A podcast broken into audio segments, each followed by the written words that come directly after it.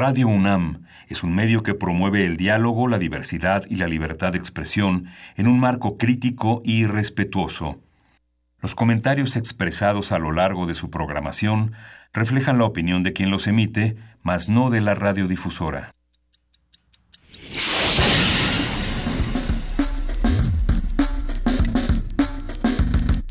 Primer movimiento. El mundo desde la universidad.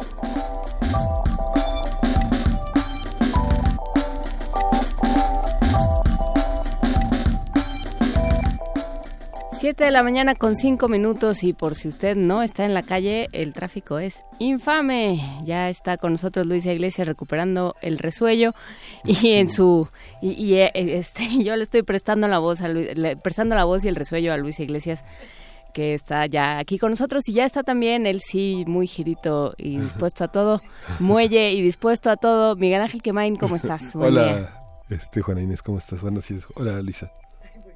Pues despertamos el día de hoy, bueno, más bien nos dormimos el día de ayer porque se publicó después de, de, em, de, anunciarlo mucho un reportaje de Animal Político que habrá que revisar con calma y a ver si hablamos con ellos un, eh, un día de estos pronto para porque bueno la, el encabezado dice Duarte resultó un principiante. El gobierno federal usa 128 empresas fantasma para desviar recursos millonarios y bueno da toda la, la explicación eh, tiene que ver por supuesto con investigaciones de mexicanos eh, unidos contra la, corrupción y la impunidad y, por supuesto el trabajo de Animal Político y varias otras eh, instancias de periodismo de investigación que son aquellas que están haciendo la mayor parte del trabajo de periodístico, de reportaje, de, de realmente buscar qué es lo que está sucediendo. Yo me aguanto la este tos, nomás para entrar y decir que ese reportaje en particular, ese artículo, es interesantísimo y creo que todos tendríamos que acceder a él. No solamente habla de lo que hace el gobierno, sino también de lo que hacen las universidades. Y eso también es algo que a nosotros nos importa como, como universitarios, como parte de esta casa de estudios. Y, y sin duda, pues estaremos pendientes, Juana Inés. Qué bueno que lo traes a la, a la conversación. Pues sí, eh, y ya el auditor superior de la Federación, Juan Manuel Portal, calificó como un claro acto de corrupción la estafa que involucra siete mil. Estoy leyendo esto de la página de Animal Político, ahora lo vamos, vamos a publicar el vínculo en nuestras redes. Calificó como un claro acto de corrupción la estafa que involucra siete mil seiscientos setenta millones de pesos, la cual se reveló tras una investigación de Animal Político de Mexicanos contra la Corrupción. Buenos días. Muy buenos días. ¿Qué temas son los que vamos a discutir el día de hoy? Y el verdadero informe está en las entrevistas que concedió Enrique Peña Nieto a, diversos medios de comunicación, como ese gran boletín que, que pasa una cuota sin factura, tal vez a, los, a muchos medios en los que el primer mandatario dialoga con los principales periodistas de Milenio, Universal, Excelsior para hablar. ¿A qué te refieres? De su filosofía. Y de Televisa también. De Televisa. Sí, yo ayer vi una de ellas, este, y fue como ver la Guerra de las Galaxias, pero los robots eran mucho menos divertidos. Sí. Porque no, estaba yo muy sorprendida porque la, estaba escuchando mientras iba y venía y hacía varias cosas y buscaba nuestro radioteatro y entonces mientras me hacía de otro tipo de ficciones para sobrellevarlo. Y es impresionante cómo nunca se sale de teleprompter. Él sí, Trump le debería de aprender, nunca se trae el teleprompter ya interconstruido. Entonces sí era como un como un robot, ¿no? que ya tiene su discurso, que ya le dijeron que ya este que es muy obediente, que hace lo que tiene que hacer y ya y dice lo que tiene que decir y, y, niega lo que tiene que negar. ¿Será y que podemos hacer un collage sonoro? A ver si Frida Saldívar, nuestra productora, tiene, tiene antojo de hacer un, un collage de todas estas entrevistas y de todas estas frases. Sí, sí que son todos los temas que hemos tocado. Son ese collage Venezuela, López Obrador, la izquierda, bueno, van a ver. Yo ya este, escuché. dedito amenazador. podríamos seguir hablando de lo que está ocurriendo en nuestro país, que sin duda es muy importante, pero creo que también es importante que mencionemos lo que ocurre con los mexicanos que no viven en, nuestro país. Hoy se deciden cosas importantes para los jóvenes dreamers en Estados Unidos. Hoy se, se deciden unas horas qué pasa con DACA y me parece que es algo que todos tenemos que, atender, no solamente los mexicanos que viven en Estados Unidos, sino nos involucra a todos, es el futuro de, muchos jóvenes que han pasado toda su vida en Estados Unidos y que lo, lo hemos mencionado aquí, no quieren regresar No no es que, les demos la bienvenida con los brazos abiertos. Pues Ellos nacieron es su país, sí. O en muchos casos llegaron muy jóvenes. Es, son todas estas noticias las que tendremos que estar discutiendo.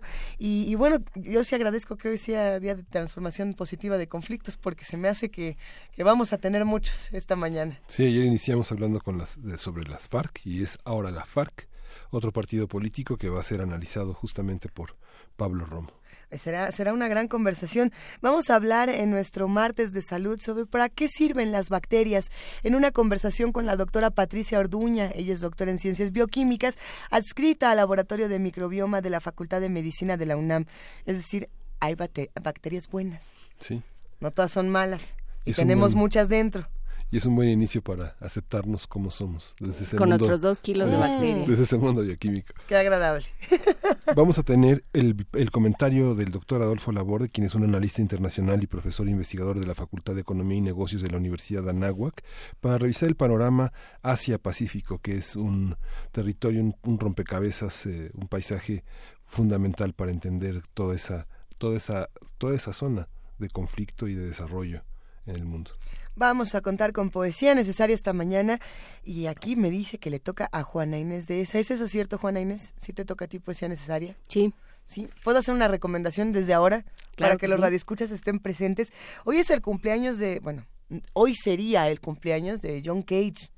Eh, este poeta sonoro que forma parte de forma una parte muy importante de la historia de Radio UNAM.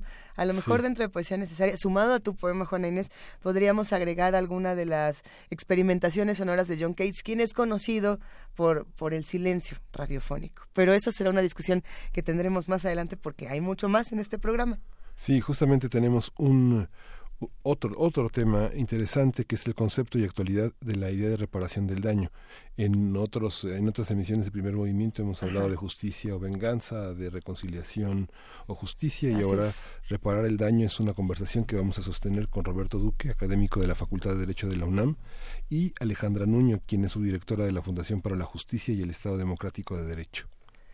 Con eso, con eso tenemos para arrancar esta mañana y con la curaduría de Gastón García Marinosi, periodista y escritor, que nos trae, bueno, a ver, ¿de qué se trata todo esto, Gastón? Buenos días. Hola, buenos días, ¿cómo están? Ahora, ¿dónde nos vamos a ir? ¿A qué parte de Latinoamérica? A Brasil, otra vez. Ya sabe que frecuentemente, casi cada 15 días, eh, recaemos otra vez en, en Brasil y yo el más feliz, por supuesto. Espero que los demás compartan mi, mi alegría cuando traigo música de, de ese país. Con que no vayamos a saludar a Temer, ya con eso. No, fuera Temer siempre, ¿no? Ah, bueno. Ah, bueno. ¿Y en, y en Brasil qué está ocurriendo? Musicalmente. musicalmente, sí. En lo demás no me voy a no me voy a meter si si no me invitan, ¿eh? Así que bueno, hoy hoy lo que vamos a oír es a Hamilton de Holanda, que es un músico de 40 años, ejecutor de la mandolina o el bandolín de 10 cuerdas. Es un músico de, de conservatorio, músico exquisito realmente pero ha tenido la, virtud de saber reunirse con, con músicos populares y hacer música, eh, además de, de, si queremos llamarle la más académica o la más eh, elitista, también a la hora de, juntarse con otros músicos, tanto en Brasil como en el resto del mundo, eh, ha sido un poco este la, su, el, el, la marca de, de la casa. ¿no? Eh, Hamilton eh, ya tiene muchísimo éxito en, en los círculos de jazz, en muchísimos lugares, en Estados Unidos, en Europa, y, y es una referencia muy, muy importante en, en Brasil de esta herencia de grandes músicos que, que se abrieron a, la música experimental, al jazz, y que seguramente eh, el, el, el, día de hoy todavía están abriendo abriendo camino, ¿no? Pero bueno, él es un, un personaje eh, muy interesante, vale mucho la pena escuchar sus discos, así que hoy traje una selección. Ha hecho muchos discos en homenaje a otros músicos eh, brasileros, por ejemplo, a Chico Buarque, y vamos a oír de, de ese disco una versión de Atrás da Porta junto a Silvia Pérez Cruz, que es una española que canta precioso, estuvo por aquí en México hace, hace poco. Eh, de ellos juntos vamos a, a escuchar esta canción del disco que se llama Zambas de, de Chico. Luego, Pichinguinha, Pichinguinha es un, un autor, un compositor, un músico muy, muy importante de Brasil de la década del 10, del 20, de, del siglo pasado, que siguen eh, influenciando muchísimo.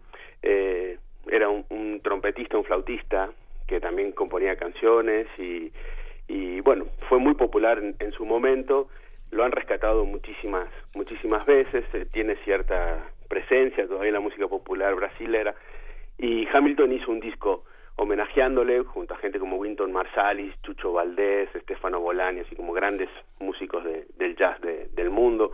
Otro disco que hizo y que vamos a escuchar una canción aquí es un homenaje a Milton Nascimento.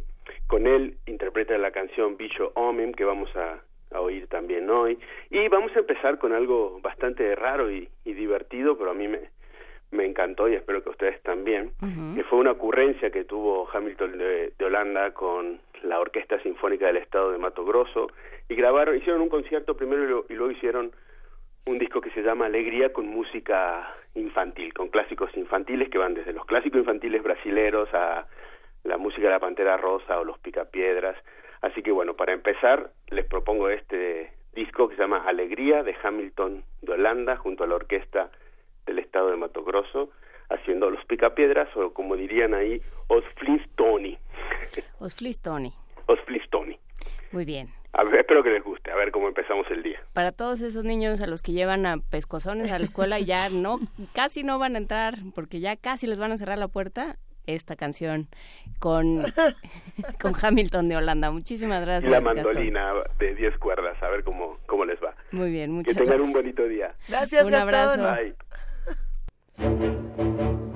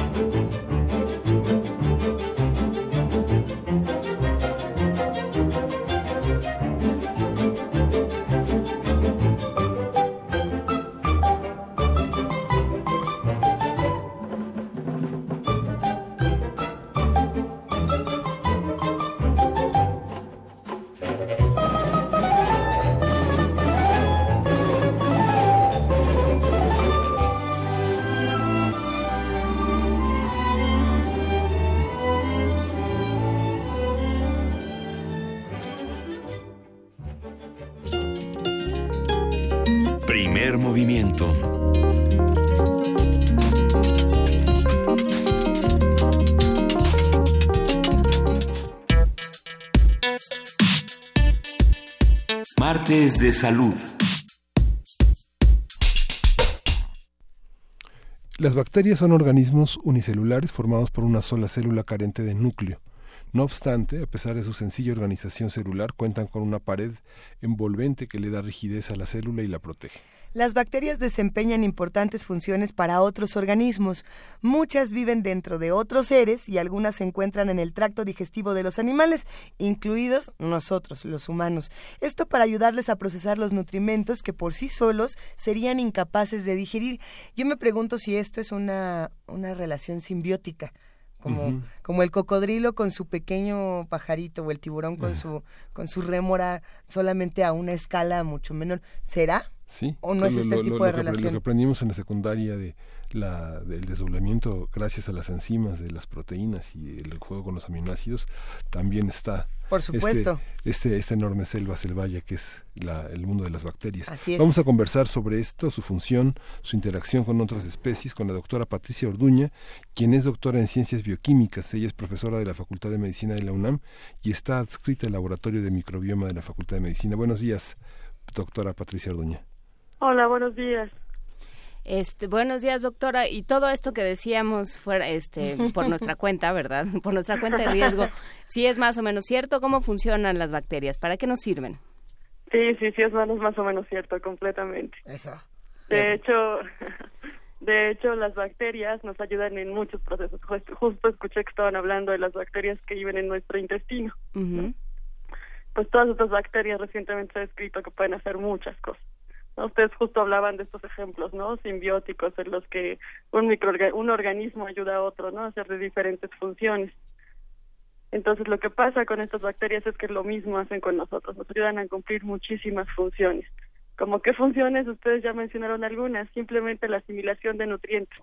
Hay nutrientes que nosotros no podemos asimilar y que las bacterias nos ayudan a asimilarlos y de ahí obtenemos algunos aminoácidos esenciales y otras moléculas importantes para el metabolismo de nuestro cuerpo. Es un ejemplo de lo muchas cosas que pueden hacer. ¿Qué otra cosa pueden hacer? A nivel de nuestro sistema inmunológico también nos ayudan a estimular nuestro sistema inmunológico, esas bacterias que están ahí presentes, ¿no? De hecho, ahora se ha visto que cuando estas bacterias están en desbalance o perdemos algunas de las que generalmente tenemos en el estómago, pueden incluso presentarse algún tipo de enfermedades. A ver, eh, se han descubierto muchas cosas de las bacterias, pero hay muchas que ya sabíamos. O sea, ¿cuál qué, qué hacen las bacterias? ¿Qué son? De, o sea, ¿son organismos de qué tipo? ¿Qué hacen? ¿Cuál es su, su modo de funcionar en el mundo? Lo primero sería saber que son microorganismos. Son microorganismos muy pequeños y estamos hablando del tamaño de micras, de 1 a 10 micras más o menos. Eso si lo comparáramos, pues es ¿De qué tamaño? Dividir un milímetro, nuestra escala más pequeña de la regla, ¿no? Aproximadamente unas 100 veces. Y ese es el tamaño de una bacteria. Son tamaños muy chiquitos. ¿no? Mm. ¿Y dónde están? Están en todos lados. De hecho, se considera que las bacterias son los organismos más abundantes en toda la Tierra. Entonces ahí, empezando por ahí, hacen, ¿no? Están en todos lados y pues resulta un poco lógico pensar que van a tener muchas funciones qué funciones ya conocíamos o qué funciones hemos aprovechado a lo largo de mucho tiempo, pues a lo mejor yéndonos un poco no dentro del humano sino afuera, pues simplemente la fermentación del yogur, de la leche, que después sirve para obtener yogur, es un proceso en el cual involucra a bacterias. Estas bacterias llevan este proceso y eso permite que se fermente la leche y que después se pueda obtener el yogur. Por ejemplo, ese es un ejemplo de lo que se sabe que hacen las bacterias. ¿Cuáles son, ¿Cuáles son los desequilibrios más frecuentes que, que podemos padecer si no, si no conservamos esta armonía interna para que funcione todo esto, todo este universo, todo este universo en miniatura? Todo este universo en miniatura. Lo más, lo que más frecuente pasa, pues es que se pueden presentar algunas si hablamos del tracto gastrointestinal y que ahí se pierda este equilibrio de bacterias, se le llama como disbiosis, y eso pasa, se conoce como disbiosis, y eso pasa, lo que se pueden presentar es enfermedades gastrointestinales, por ejemplo, ¿no? Se ha asociado algunas, como el síndrome intestino irritable, este, incluso algunas infecciones por microorganismos patógenos, y estas disminuyen, entonces los microorganismos patógenos pueden llegar y ocupar el lugar que estaban ocupando estas bacterias, que son buenas, y entonces causarnos enfermedad. Comer tacos en la calle, aguas que no están tratadas, todo esto. Siempre con los tacos. los tacos a la salida del metro, en los paraderos, en toda esa parte. Afuera de Radio UNAM. no. ¿Desequilibran o eso es otra, otro tipo de, patología que no entra en combate con, con, la, con la nuestra, con nuestra flora y nuestra fauna interna? De hecho, sí, lo que comemos afecta a las bacterias que viven en nuestro intestino. Es uno de los principales factores que afecta la composición de estas bacterias. Si comemos, no sé, más grasa, si comemos más carbohidratos, si comemos más fibra, todo eso hace que nuestras las bacterias que viven en nuestro intestino cambien, ¿no? Las poblaciones. Y otro y el factor tal vez que es el más importante actualmente es el consumo de antibióticos.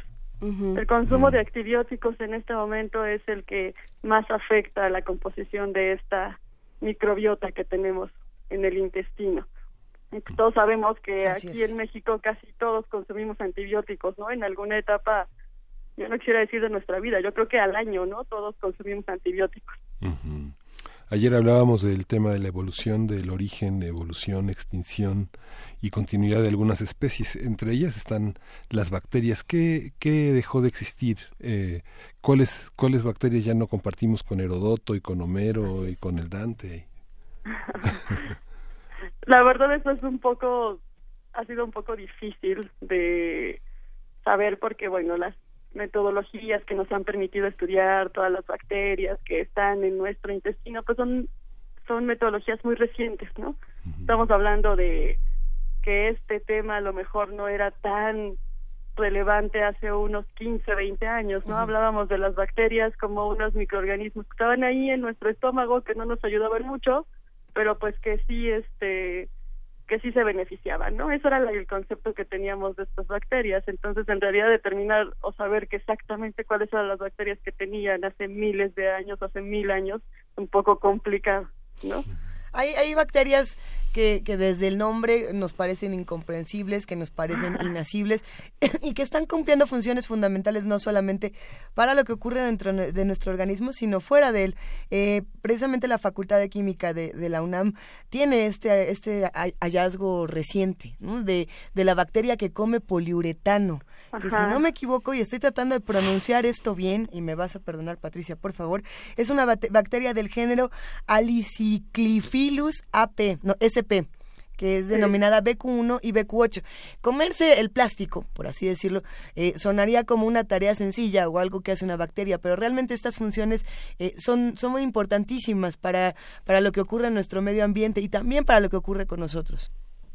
Sí, no, son funciones muy, muy importantes. Este es un pues una investigación que han venido realizando justamente en la Facultad de Química y se han demostrado ¿no? que estas bacterias son capaces de degradar el poliuretano exactamente en periodos cortos de tiempo. eso podría ayudar ¿no? a tener procesos que permitan pues eliminar ¿no? este tipo de plásticos a corto tiempo. De hecho, también hay una investigación con una bacteria que lo que hace es degradar o limpiar zonas con derrames de petróleo. ¿no? Y también es. es una investigación que se está realizando en la UNAM. Esta, esta pregunta puede sonarte extraña, Patricia, pero dentro de todas las bacterias que conoces, ¿cuál, es tu bacteria favorita? Ah, sí, esa, esa bacteria que piensas, qué bueno que estamos en contacto con ella, qué bueno que la tenemos en nuestro cuerpo o fuera de él.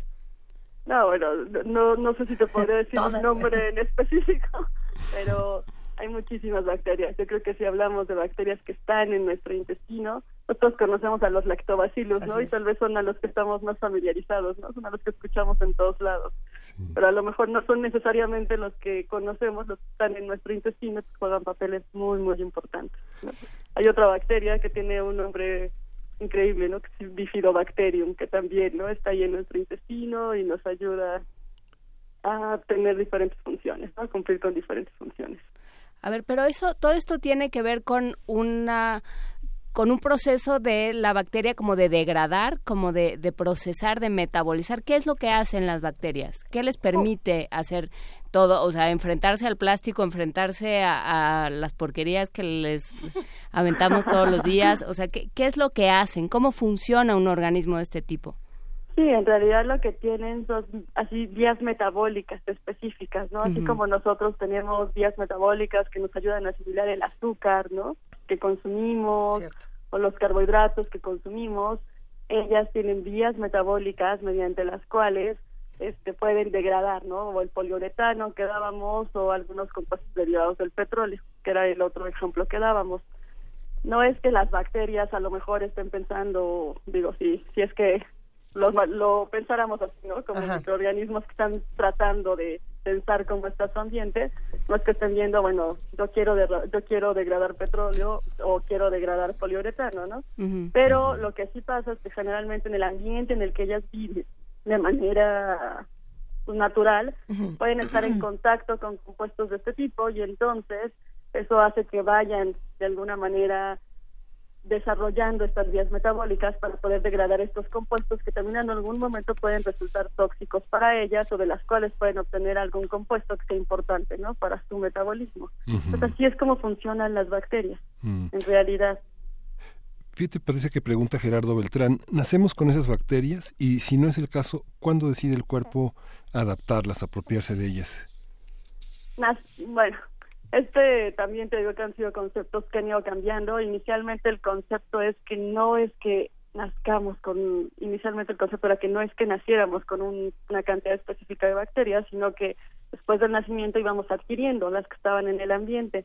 Ahora se sabe que no necesariamente es cierto, que sí nacemos con un conjunto de bacterias específicas y que estas, pues obviamente las adquirimos generalmente de nuestra mamá, ¿no? Que es con lo que estamos en contacto en esas primeras etapas de vida y pues ya después esta va cambiando conforme vamos creciendo, a lo que estamos expuestos y sobre todo con lo que comemos, ¿no? También no es lo mismo la alimentación de un bebé, ¿no? Que consume prácticamente leche a la alimentación de un niño de unos años, a la alimentación de un adulto de 20 años, ¿no? Que ya come, como decían ustedes, tacos, gorditas, etcétera. Ah, ah, es que ahí, ahí entra una, una, discusión que puede ser interesante y esperemos no nos desvíe demasiado del camino, Patricia, sobre la manera en la que deben nacer las niñas y los niños.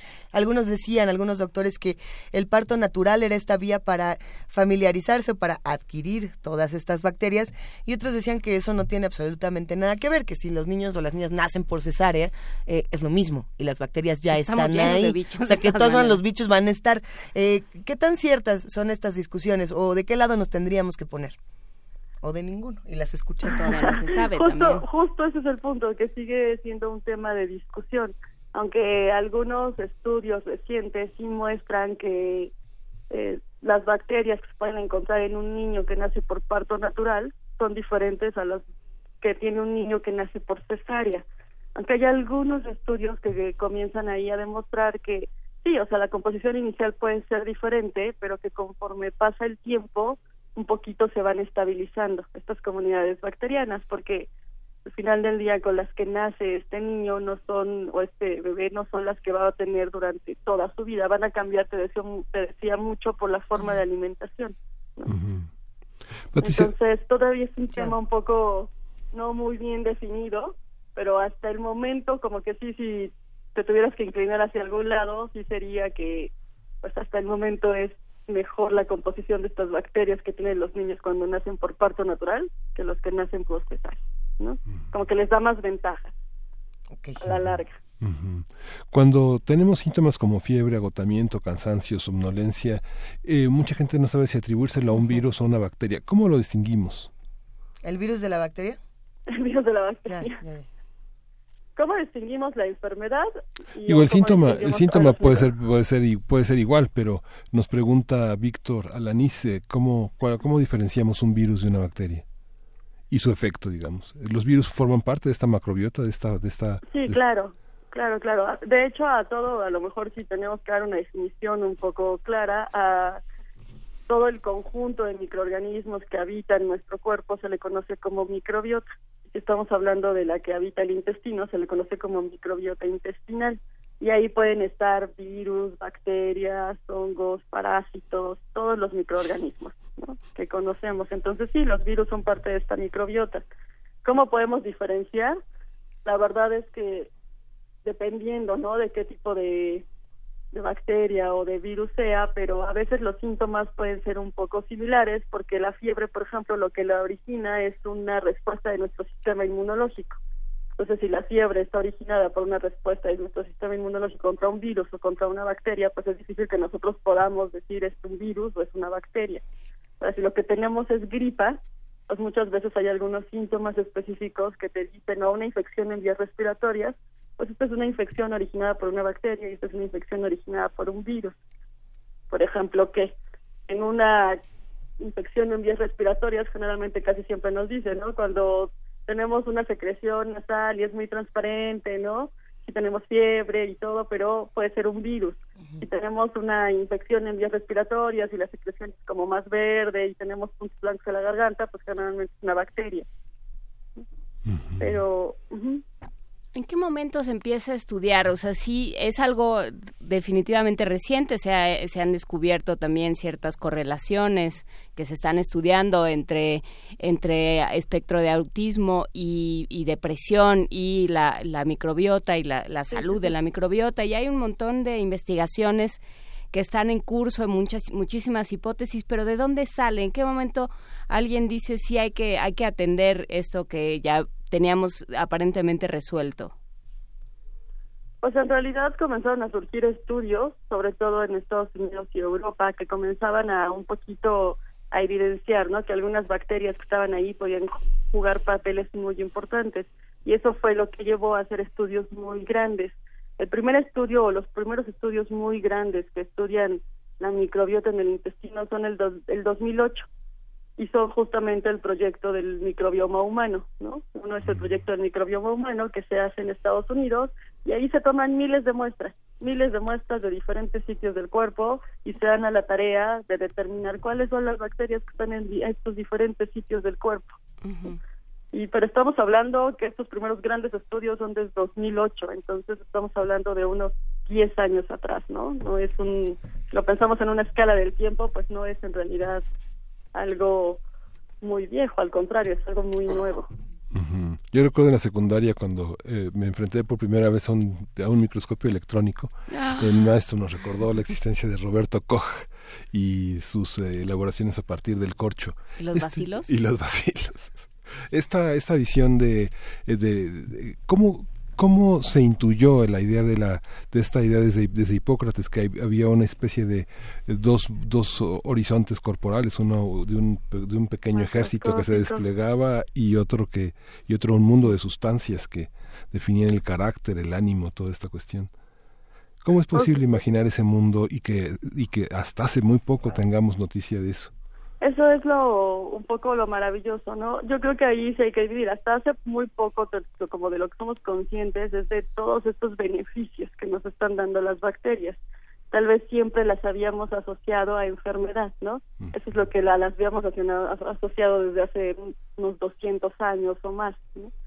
Y cómo fue evolucionando eso para mí es maravilloso porque como dices tú, ¿no? Comienzan con un microscopio, personas como Robert Judaco, a comenzar a ver estos pequeños microorganismos, pero no es sino ya hasta las, estamos hablando ya de los 1800 más o menos, que Luis Pasteur, el cual hemos escuchado hablar yo creo que casi todos, y Robert Koch comienzan a hacer esta asociación. Luis Pasteur era una de las personas que estaba convencida que había estos pequeños microorganismos que eran los responsables de causar enfermedad y él estaba seguro de ello y basó todas sus investigaciones en tratar de demostrar que esto era cierto.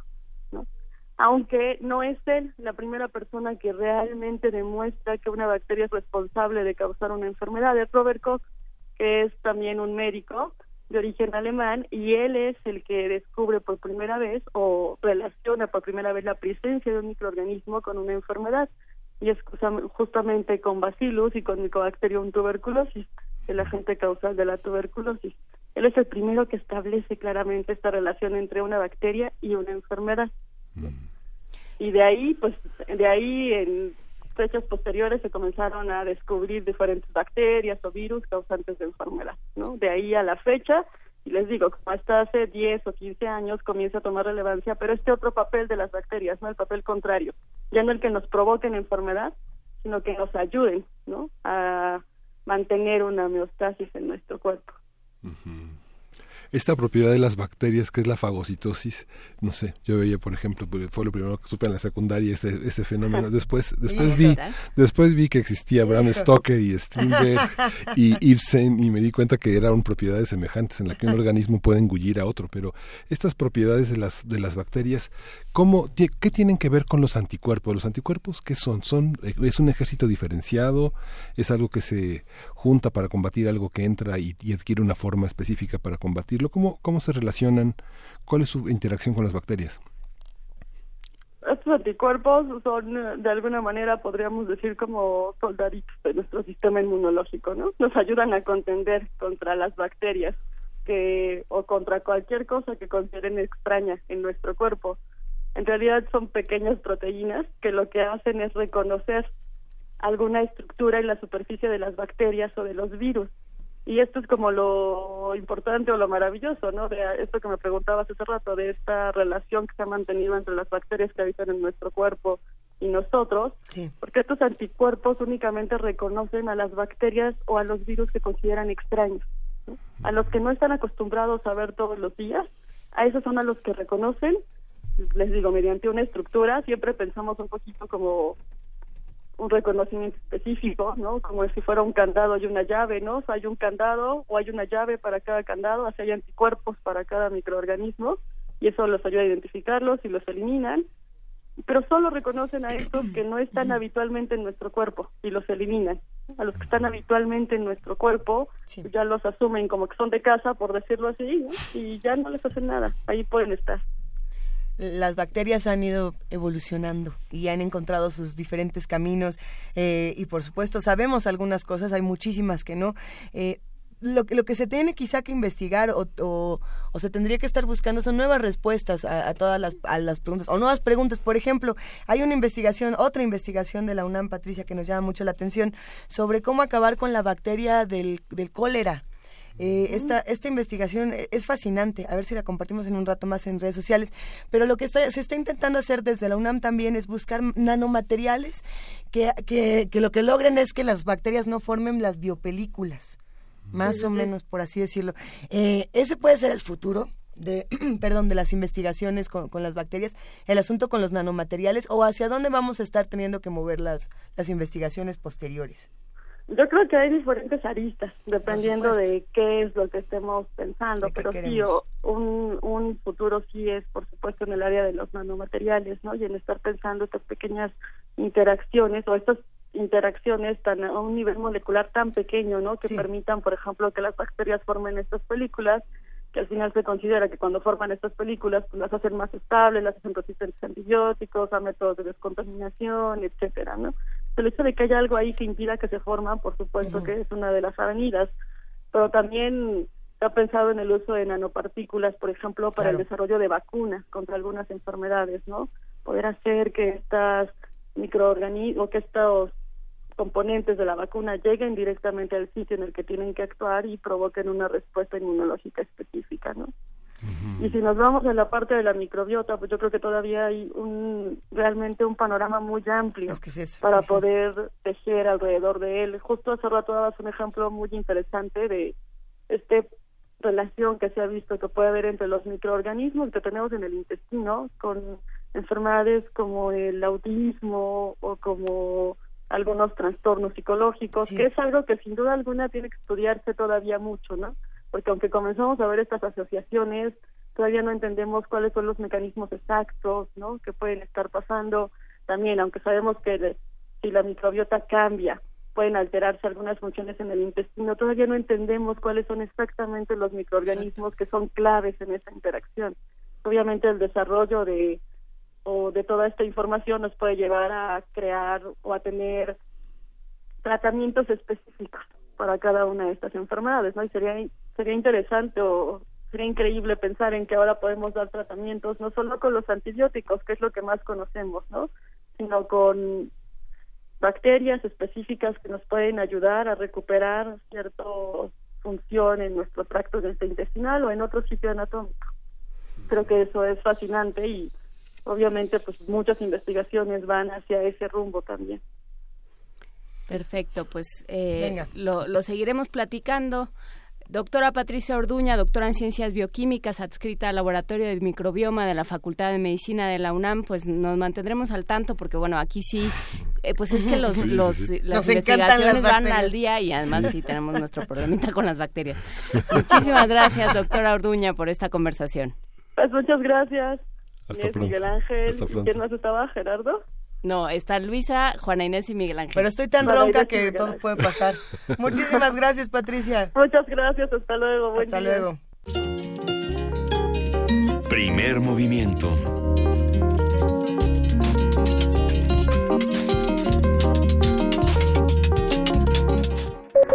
Transformación de conflictos. Y sí, las bacterias transforman algunos conflictos, los humanos debemos transformar otros.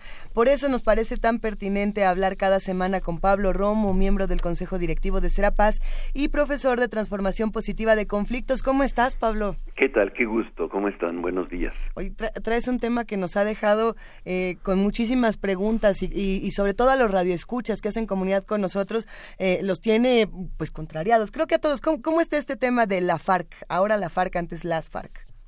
Mira, este, yo creo que es interesante eh, que nuestro auditorio conozca que después de la firma de los acuerdos en La Habana empieza un proceso de paz eh, poco a poco paulatino. Y una de las cosas más eh, digamos eh, importantes es eh, el desarme de los grupos que estaban eh, armados particularmente en ese momento de las FARC. Va- ya veremos si también lo hacen los grupos paramilitares. Y el em, y la y la conversión de este grupo de esto de movimiento armado que este que eran eh, las este, las fuerzas armadas revolucionarias de Colombia este, a, a convertirse en un, un partido político. Es un hecho muy importante histórico y no sería la primera vez que un movimiento armado en Colombia se transformara en un movimiento político, digamos eh, un partido político en donde dejan las armas y prefieren las, las urnas. Hay una gran confianza en esto, hay un gran, eh, es un momento importante, es una decisión compleja, porque mucha de la gente que está participando en las FARC, este, ahora que se llaman las Fuerzas Alternativas Revolucionarias del Común, es un nombre muy curioso, eh, eh, eh, nunca habían votado, nunca han votado en su vida. La opción que tenían para poder transformar su conflicto era la vía de las armas. Y em, los acuerdos de paz les generan la posibilidad eh, institucional de transformar su conflicto en una, en un- una eh, en dirimirlo a través del voto popular. Es importante este paso, es muy significativo, es eh, a jugar a las elecciones y, cuando, y justamente en un contexto en- desde México en donde cada vez menos gente cree en eso, y un grupo armado que tiene 50 años desde las montañas dice, bueno, yo le apuesto ahora dejo las armas y ahora le apuesto al, al proceso, eh, digamos, democrático al estilo de lo que conocemos en América Latina, que ha transformado muchos países. Es una apuesta eh, significativa, importante, y no cabe duda de que para, para transformar un conflicto de esta magnitud, pues se necesita mucha confianza y mucha fortaleza de los miembros, las y los quienes han participado en este proceso de paz, sobre todo con los antecedentes de, em, del- eh, hay- hubo en, en Colombia, para nuestro auditorio que lo- eh, no lo conoce, hubo un grupo justamente en, em, en los años 90 que se transforma de un partido, digamos, de un grupo armado, de una fuerza beligerante, a un partido político que se llamaba en ese momento la Unión Patriótica de Colombia y que eh, no lo dejaron contender. Finalmente asesinaron prácticamente al 80% de sus líderes este, que fueron asesinados sistemáticamente, concejales, alcaldes, eh, en fin, fueron, eh, imagínense, para que más o menos se tenga una idea, este, todos los congresistas fueron asesinados, los concejales, 70 concejales fueron asesinados, y ¿por quiénes? Por grupos secretos, policía secreta, por eh, grupos, eh, digamos, eh, vinculados a los grupos paramilitares, eh, por eh, la las fuerzas de la extrema derecha que los querían los mantener dentro de los grupos beligerantes armados en las montañas. Es muy curioso esto, pero bueno, estos son los procesos, así se dan los procesos de paz, que pacten los que se han alzado en armas a transformar su conflicto por la vía democrática. Lo vemos en Guatemala, lo hemos visto en Nicaragua, lo vemos en El Salvador, y em, en muchas otras regiones en el, en, el mundo, cuando eh, las eh, armas han dicho lo suficiente, se transforman en partidos políticos. Esperemos que en esta ocasión se pueda respetar esta decisión y que el Congreso que acaba de terminar el fin de semana pasado genere una confianza y una, em, digamos, una em, amplitud más allá de los propios militantes de las FARC para que puedan jugar en este proceso complejo de que es eh, de, la democracia. En ese proceso, Pablo, las, eh, eh, dejar las armas significa, digamos, eh, puede, puede funcionar en algún momento como un chantaje de regreso a ellas, puede funcionar también como una forma de arrepentimiento. ¿Qué tipo de, de lectura simbólica se puede adquirir, se puede tomar de esta experiencia? Por ejemplo, en El Salvador está presente siempre una izquierda que es un poco una izquierda diplomática que va por el mundo dando conciertos y conferencias y que siempre está alertando de que El Salvador podría volver a esa guerra civil que, que, que, que lo asoló durante tanto tiempo. Lo mismo ha pasado en Nicaragua. ¿Cómo funciona esta? Lo mismo ha pasado en el País Vasco, digamos, que este con, con, la cuestión de ETA, ¿no? Es muy difícil y tu pregunta es muy pertinente porque eh, eh, lo hemos visto, eh, en El Salvador lo está citando muy bien, lo vemos en Ruanda, países en donde intentan transitar de un estado permanente de violencia armada, de confrontaciones beligerantes, con otro ejército, eh, el salto hacia un proceso, digamos, democrático, pacífico, no es tan sencillo. No es decir, ah, bueno, pues mira, aquí te dejo eh, mi, arma y este, ahí te la encargo y yo me voy a ir a votar. La gente eh, tiene una dinámica de muy compleja, tanto por la parte del ejército mismo, como por la parte de este de las fuerzas irregulares como pueden ser los movimientos armados, las guerrillas y es muy difícil ese tránsito. De hecho, lo vemos claramente en, eh, en El Salvador como eh, no se transita adecuadamente y la violencia continúa. Y se generan ya no eh, los grupos armados organizados jerárquicamente en la búsqueda de un objetivo de una patria libre, digámoslo así, y se transforman en pequeños grupos eh, no necesariamente los mismos miembros, pero la sociedad en general, eh, víctima de la violencia, ha introyectado tanto la violencia que no es tan fácil exterminarla o quitarla, salir y de pronto salir pacíficamente a votar, y empiezan a generar grupos armados irregulares, no necesariamente organizados en función de una transformación de la patria, sino en función de intereses mucho más cercanos, y, hasta el crimen organizado, vinculados al crimen organizado. Sí, creo que vale la pena, Pablo Romo, eh, hacer énfasis una y otra vez en que esto no es una medida, o sea, no es que uno se ponga del lado de las FARC, no es que uno tome partido. Esté de acuerdo. Esté de acuerdo con aquellos que mataron, que vejaron, que secuestraron, que, que asolaron de tal manera a Colombia durante tantos años. Pero pero a lo que se está apostando es a que ya no haya violencia, no a que ellos, este, no a perdonarlos, no a, este, no a que, a que ya son unas buenas personas, a que son unos incomprendidos y por eso actuaron así, nada de eso, nadie los está juzgando a ellos, lo único que está buscando es que ya no haya violencia.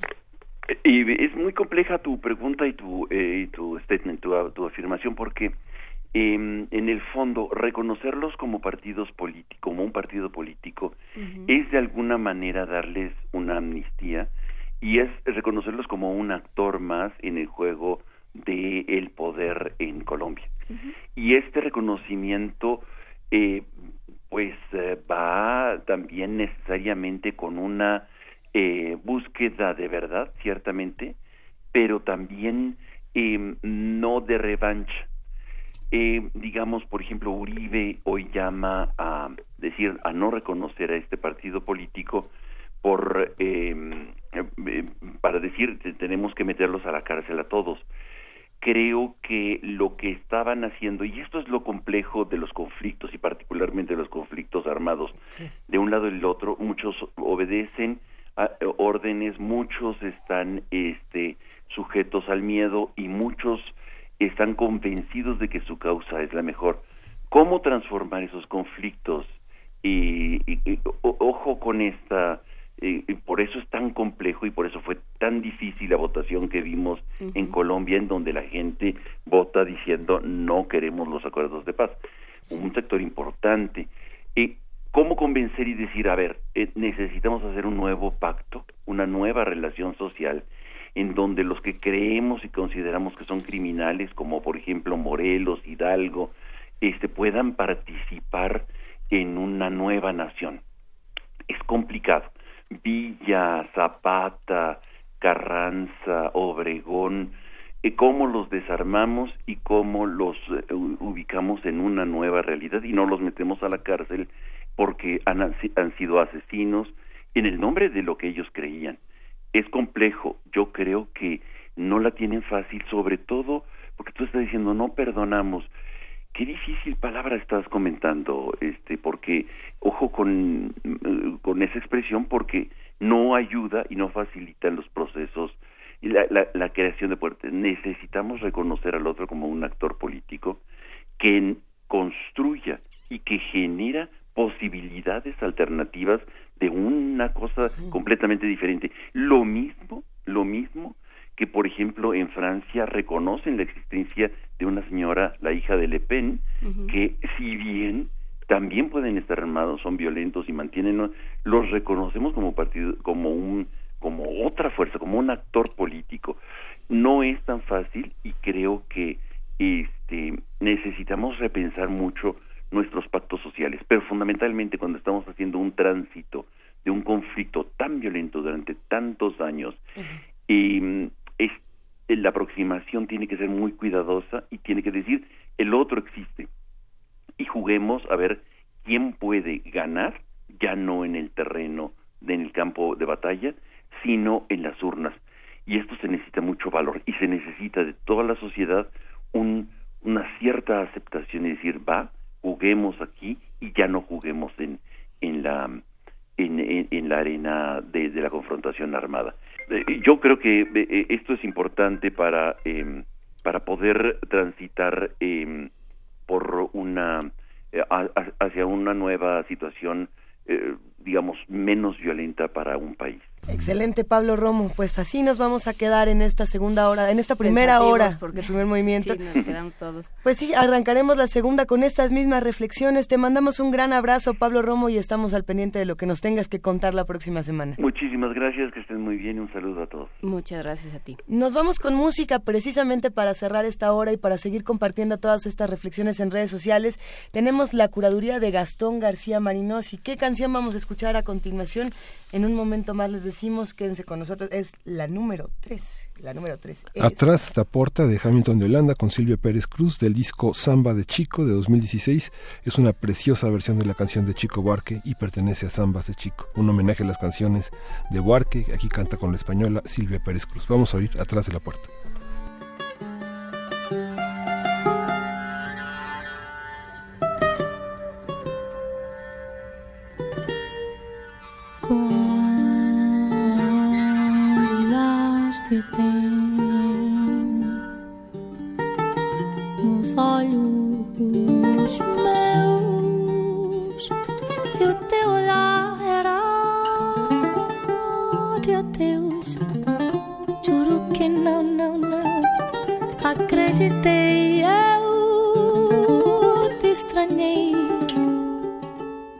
Debrucei sobre o teu corpo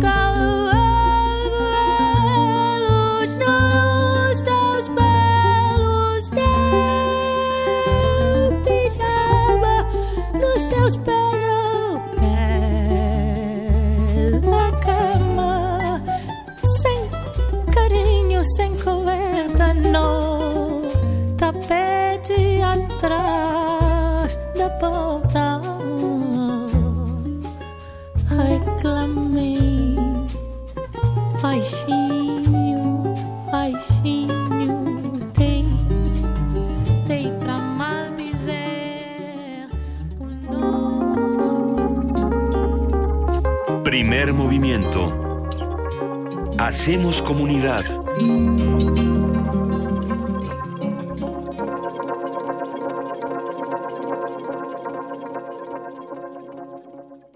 El presidente Enrique Peña Nieto conversó con estudiantes en colegios de las Fuerzas Armadas. Janet, Iván, sé que aquí en la Heroica Escuela Naval Militar reciben adiestramiento naval y además formación profesional. ¿Qué estudiaron?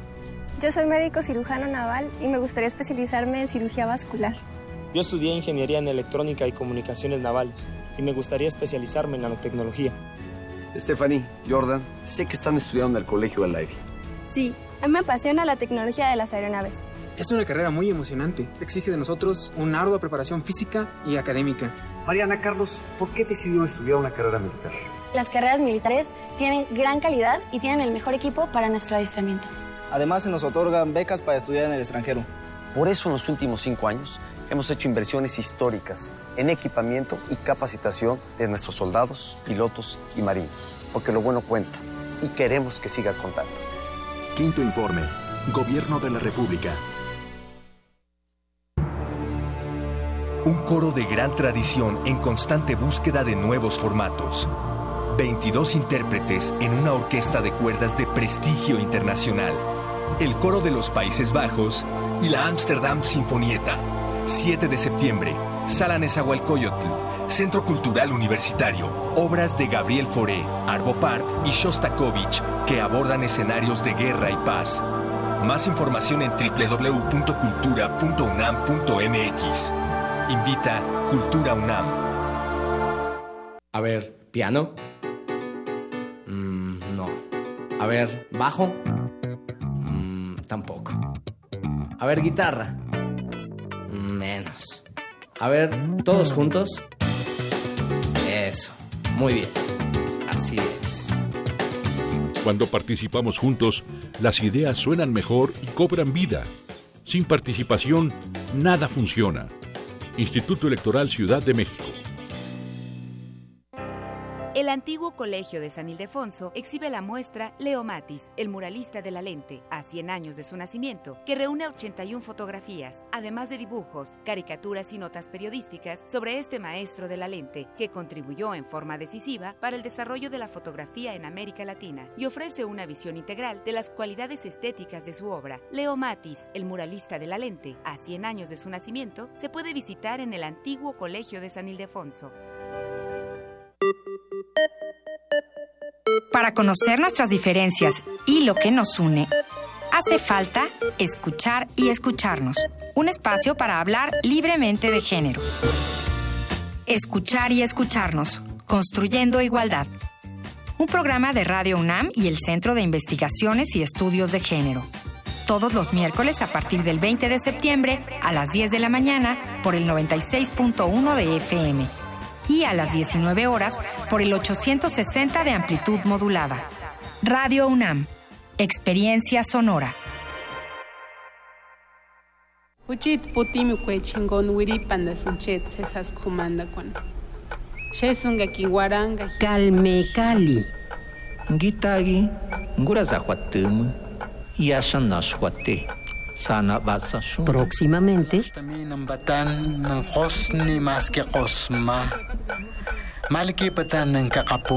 Segunda temporada. Esta práctica del Jumpa Haljich el de tomarnos en cuenta todos.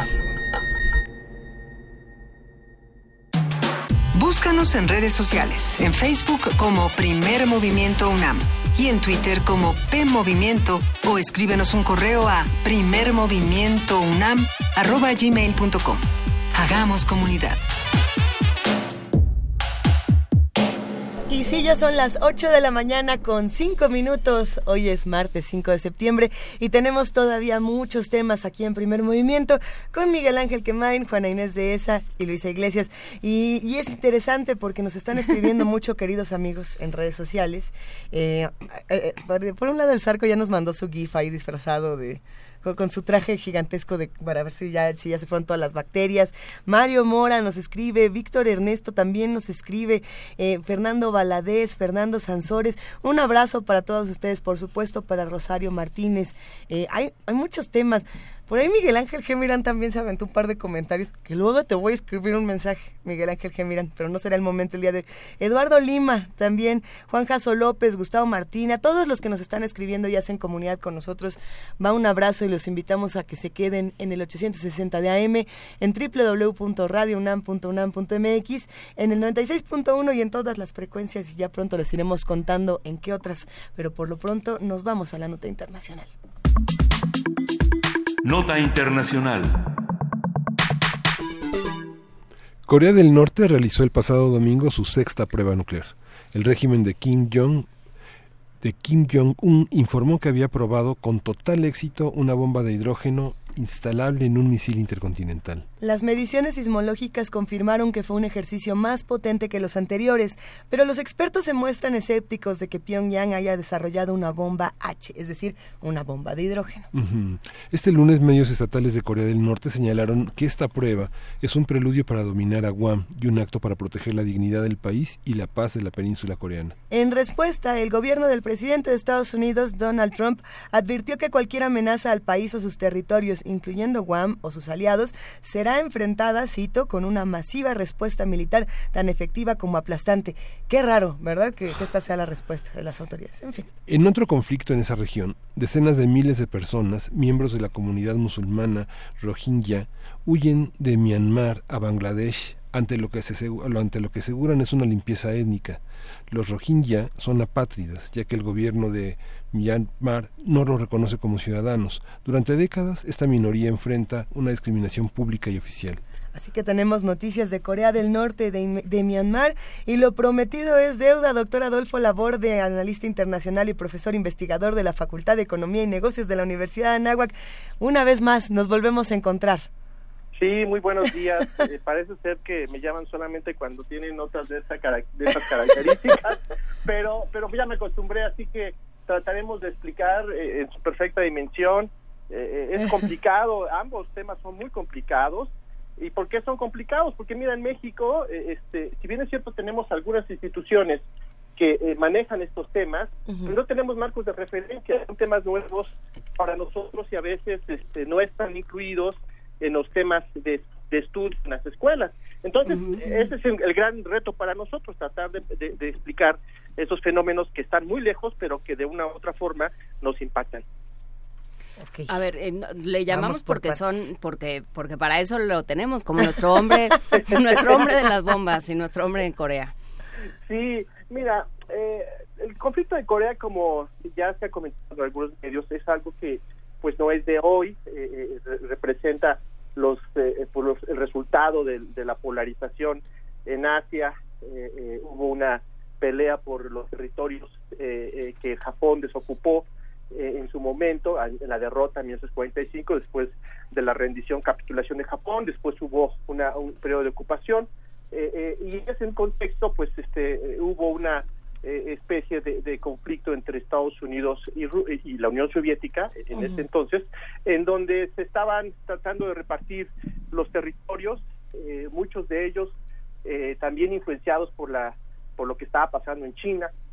Entonces, eh, eh, en, este, en esta coyuntura, pues entendemos que había dos eh, regímenes o dos movimientos en Corea, eh, los nacionalistas y los comunistas, que en su momento se quedaban en el norte, eh, y los capitalistas en el sur, eh, eh, pues eh, soportados o apoyados por el gobierno de Estados Unidos. Posteriormente, después de la creación de Naciones Unidas, eh, eh, se da un, una serie de movimientos para poder disuadir a los del norte. En el en 1950 se ataca al sur y bueno, hay una guerra de tres años donde eh, perece muchas personas, una gran cantidad de destrucción. Estuvieron a punto de, de perder los aliados del sur, de que eh, defendían a Corea del Sur, pero bueno, hubo una estrategia por mar eh, y bueno, derrotan o detienen el avance, intervienen los chinos, ahí viene el tema, los, los, los soviéticos de aquel entonces también intervinieron y bueno, hay un armisticio en, en 1953 que detiene la guerra, pero no la paz, ¿no? Entonces, este, no hay un acuerdo de paz y desde entonces hemos tenido una serie de confrontación, dos modelos diferentes, eh, la familia de Kim Jong, eh, el abuelo pues está desde entonces, luego estuvo el padre y bueno, y ahora está el hijo. Entonces, ese es el contexto eh, general. Y a partir de, de, los años 2000 empezó a, a, tener Corea del Norte una serie de contactos con algunos técnicos extranjeros, se habla de que compraron tecnología nuclear de los iraníes, otros hablan de, de Pakistán, otros hablan de los propios eh, rusos o soviéticos en su momento, los chinos también juegan un papel importante, entonces desarrollan eh, eh, pues este potencial, esta infraestructura que les ha servido como letra de cambio y han estado pues utilizándola para poder evitar que haya alguna pues amenaza a su soberanía nacional, así lo dicen ellos, y recobran mucho el tema de, de, la propaganda de, la, de esa guerra del 50-53 eh, eh, en donde pues eh, lógicamente hubo atrocidades de uno y otro bando. Entonces ese es el problema, hay un enemigo en común, bueno, pues es que es Japón, Japón nos gusta, ¿no? Está ahí, sigue habiendo, repito, esa memoria histórica de los coreanos del norte y de algunos del sur que ya se han diluido en este país, en donde pues hablan de, de, este colonialismo japonés que empezó en 1910 y terminó en 1945. Entonces hay todavía herida eh, eh, que se profundizan con el tema de eh, pues la propaganda del régimen de Corea del Norte que pues este, pues tratan de, intimidar a Japón que, tiene una política pacifista y que ha renunciado a la guerra para poder solucionar los conflictos internacionales. Entonces, es el contexto general. Y bueno, pues de, del 2006 para acá, pues ya ha habido, como bien ustedes comentan, seis pruebas que, que han estado pues poniendo al mundo con este temor de, una respuesta eh, desproporcionada en algunos casos por parte de Estados Unidos. La diplomacia ha tenido éxito, los coreanos del norte, como sabemos, es un país pobre, depende en más del 80% de las importaciones y exportaciones de China, eh, quién es el que lo controla, y bueno, pues ese es el tema, ¿no?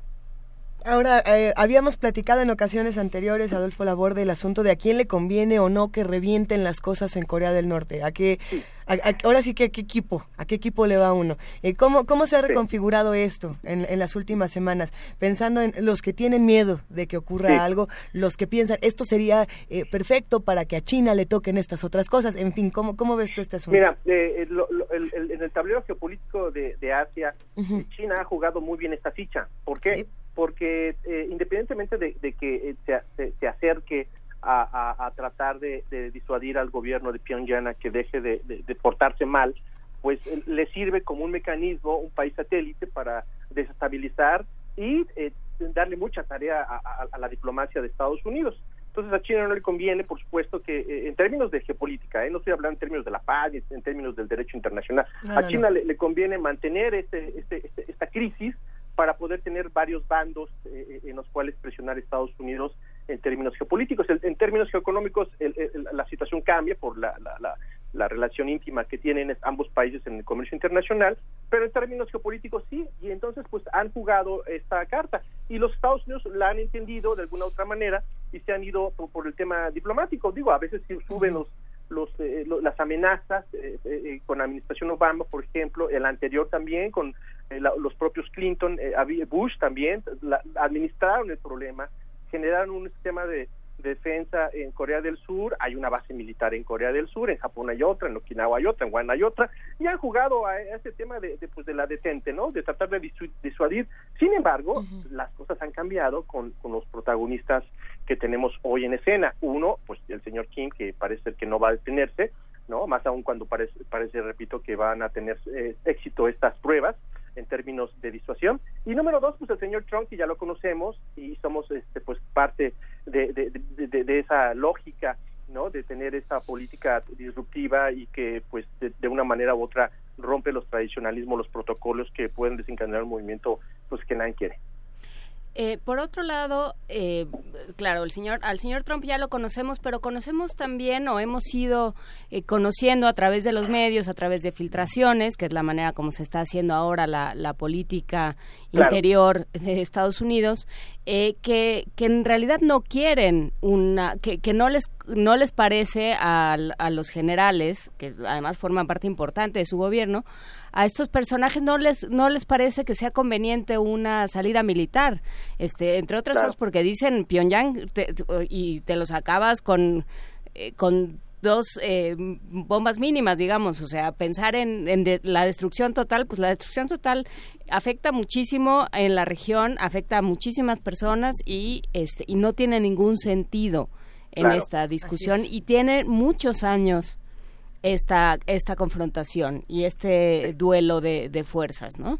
No, en efecto, mira, eh, ¿cuáles serían los efectos de, de una guerra, eh, pues, de, de las dos, no? Ahí está la posibilidad de una guerra nuclear o un ataque nuclear, que pues eso sería devastador, morirían muchísimas personas. La respuesta seguramente de Corea eh, del Norte sería de, de la misma manera. ¿Quién serían los objetivos? Eh, eh, pues lógicamente Corea del Sur, que está muy cerca, la- la- Seúl está muy cerca de la, de la- del paralelo 38, donde está la zona está desmili- desmilitarizada, y también es Japón, que, que- que, pues lo tienen a, a- tiro de piedra, eh, eh, en donde ya se comprobó que los misiles eh, pueden llegar y sobrevolar el territorio japonés. Esa es la, la- la alarma de Japón, que, que los coreanos del norte pueden en cualquier momento pues eh, ser eh, pues tener esa estrategia de ataque. Y por otro lado, en términos económicos, bueno, pues afecta por supuesto eh, al comercio regional, mundial. Hay una gran cantidad de fábricas instaladas en Corea del Sur, eh, eh, en China, por ejemplo, ¿no? Eh, imagínate cuánto subirían los, los, los transportes, los fletes, las modalidades de los pagos internacionales. Por supuesto, también eh, subiría el tema de, de los energéticos y eso pues provocaría pues una subida de precios a nivel internacional, sin contar, por supuesto, la fragmentación de esas cadenas productivas que ya existen en el mundo, eh, eh, están establecidas, repito, muchas en Corea, otras tantas en Japón, otras tantas en China, con, con el tema de la globalización económica. Entonces, se pierde de las dos formas, pero me parece que lo más preocupante, independientemente del comercio internacional, que habrá algunos inversionistas que les preocupe esto, me, me- me parece que lo, lo más eh, eh, grave es pues una guerra eh, eh, pues de, cualquier carácter, ¿no? Una guerra nuclear o una guerra convencional. En una guerra convencional también la situación no cambiaría muchísimo, eh, eh, habría una gran cantidad de, pérdidas humanas eh, eh, eh, por los bombardeos, por, la- por los avances de los ejércitos y por supuesto pues eh, quizá eh, eh, daría pauta para que otros países aliados de Corea del Norte eh, intervinieran, tal y como pasó en 1950 con las brigadas de los voluntarios, así se les llamaba, a los chinos que participaban en la guerra, que no estaban muy bien equipados, ¿no? pero tenían una gran cantidad de efectivos que ayudaban a, a Corea del Norte a tener en, en raya a las tropas de, de- de las Naciones Unidas comandadas por Estados Unidos. Wow, qué panorama. Es que finalmente la globalización no nunca nunca deja de poner en el foco el mundo de lo local. En esta parte en esta parte de lo local, ¿qué, qué papel juega la ciudadanía en esta en esta Sí. contienda que está Claro. eh, en esa abstracción de lo Es nuclear una y de las armas? excelente pregunta. Mira, yo, yo les he comentado que yo viví en Japón Ujú. cinco años, viví también en Corea un otro tiempo más. Eh, la, la sociedad japonesa y coreana del sur eh, han aprendido a vivir con, con eso, habían aprendido a vivir con eso, sabían que era un ejercicio de propaganda, había por supuesto que había eh, pues la crisis, el riesgo, pero pero ya estaban así como que pues era habitual, ¿no? Este, ejercicios militares, había una gran propaganda por parte de- de- del régimen de Corea del Norte, eh, la, la prensa por supuesto lo cubre, ¿no? Por ser un tema de seguridad nacional, un tema estratégico, había por supuesto, hay una gran cantidad, había una gran cantidad de japoneses que se oponían a que cambiara la lógica de la constitución, como ustedes saben, eh, eh, ya lo comenté, hay- en- la constitución japonesa prohíbe el uso de la fuerza y de, la guerra como un objetivo para solucionar los asuntos internacionales, es un país pacifista, ha cambiado, se ha reinterpretado con el, con el régimen de, de- de Shinzo Abe y eso pues eh, pues se está adaptando a las circunstancias. Y en el caso de Corea del Sur igual, eh, pero bueno, ahora con esas amenazas que son muy particulares, eh, la sociedad y la opinión pública está eh, eh, pues eh, pues eh, respaldando en algunos casos la idea de, en el caso de Corea del Sur de, generar su propio eh, sistema de defensa nuclear por supuesto, y ven con buenos ojos la instalación de este escudo de misiles eh, preventivos eh, en Corea que, en noviembre pasado causó tanto revuelo y, tantas crisis en, los medios de comunicación, ¿no? Entonces, los japoneses pues tienen eh, ahí pues la ayuda de Estados Unidos. Olvidé comentar que hay un acuerdo de seguridad mutua, cooperación y seguridad mutua con Corea del Sur y con Japón, en donde si estos países se ven amenazados, pues Estados Unidos tiene la obligación de defenderlos. Entonces ahí está el ingrediente ya eh, internacional a, cualquier ataque o agresión de Corea del Norte hacia Japón o, Corea del Sur, pues Estados Unidos intervendría. ¿Qué va a pasar con China o qué va a pasar con Rusia? Pues eh, parecería que también podrían intervenir, si no de manera directa, eh, triangulando, tal y como sucedió en 1950. Sí, Sí, que ahí es eh, también implica no solo, eh, eh, creo que a nivel social es muy interesante lo que pregunta Miguel Ángel, doctor Laborde, porque porque también implica que Japón dé una vuelta y, renuncia a una serie de, de compromisos que había tomado no de, muy buena gana, no de, no de muy buen grado que había tomado a raíz de la Segunda Guerra Mundial. Y entonces que se recomponga completamente la sociedad. Sí, efectivamente, eh, pues los japoneses tienen que rediseñar, adaptarse a esta circunstancia. Una gran cantidad de, de, gente en Japón, pues, eh, pues era partidaria de, un acercamiento pacífico, establecer eh, canales diplomáticos en, el tema de Corea del Norte. Hay una gran cantidad de organizaciones que apoyan a, otras organizaciones que viven y que están establecidas en Japón eh, eh, año con año envían ayuda, envían eh, todo lo que se recicla de la sociedad japonesa en términos de, de, pues de, colchones, en términos de, transporte, bicicletas, de, comida, se les envían. Hay una hay un puerto en el norte de Japón en donde salen los ferries, es, es muy común, había había mucha mucha eh, mucha fluidez en, ese entonces, estoy hablando del 2005, 2004, en, Nigata, donde enviaban una gran cantidad de, ayuda a, Corea del Norte, que curiosamente eh, eh, había un comportamiento en temas de, esta propaganda, ¿no? Atacaban o hacían sus ejercicios militares en la época más difícil del año, invierno, y es cuando pues ellos padecían pues crisis, ¿no? Hay una gran cantidad de pobreza, hambruna, eh, eh, repito, eh, viven gracias a, los chinos y, eso pues lógicamente les ayudaba como letra de cambio, recibían a cambio de, parar las, las, agresiones pues ayuda internacional, los japoneses ayudaban muchísimo. Hoy en día me parece que eso se está replanteando.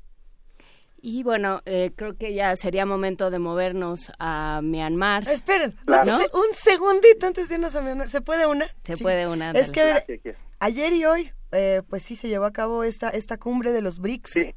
Y, y, Putin, Vladimir Putin, tuvo una serie de declaraciones de lo más excéntricas, eh, interesantes, algunas excéntricas sí bueno eh, ya sé que es un poco redundante pero pero el asunto se puso bastante bueno cuando empezó a hablar del tema de Corea de la situación en Siria de, de cosas importantísimas en Ucrania y, por supuesto de esta relación con Donald Trump, a quien, a quien lo ha tratado eh, bastante fuerte. En algún momento dijo Trump no es mi novia. No, no sé por qué, no sé por qué, pero... estaba ¿no? De, Trump.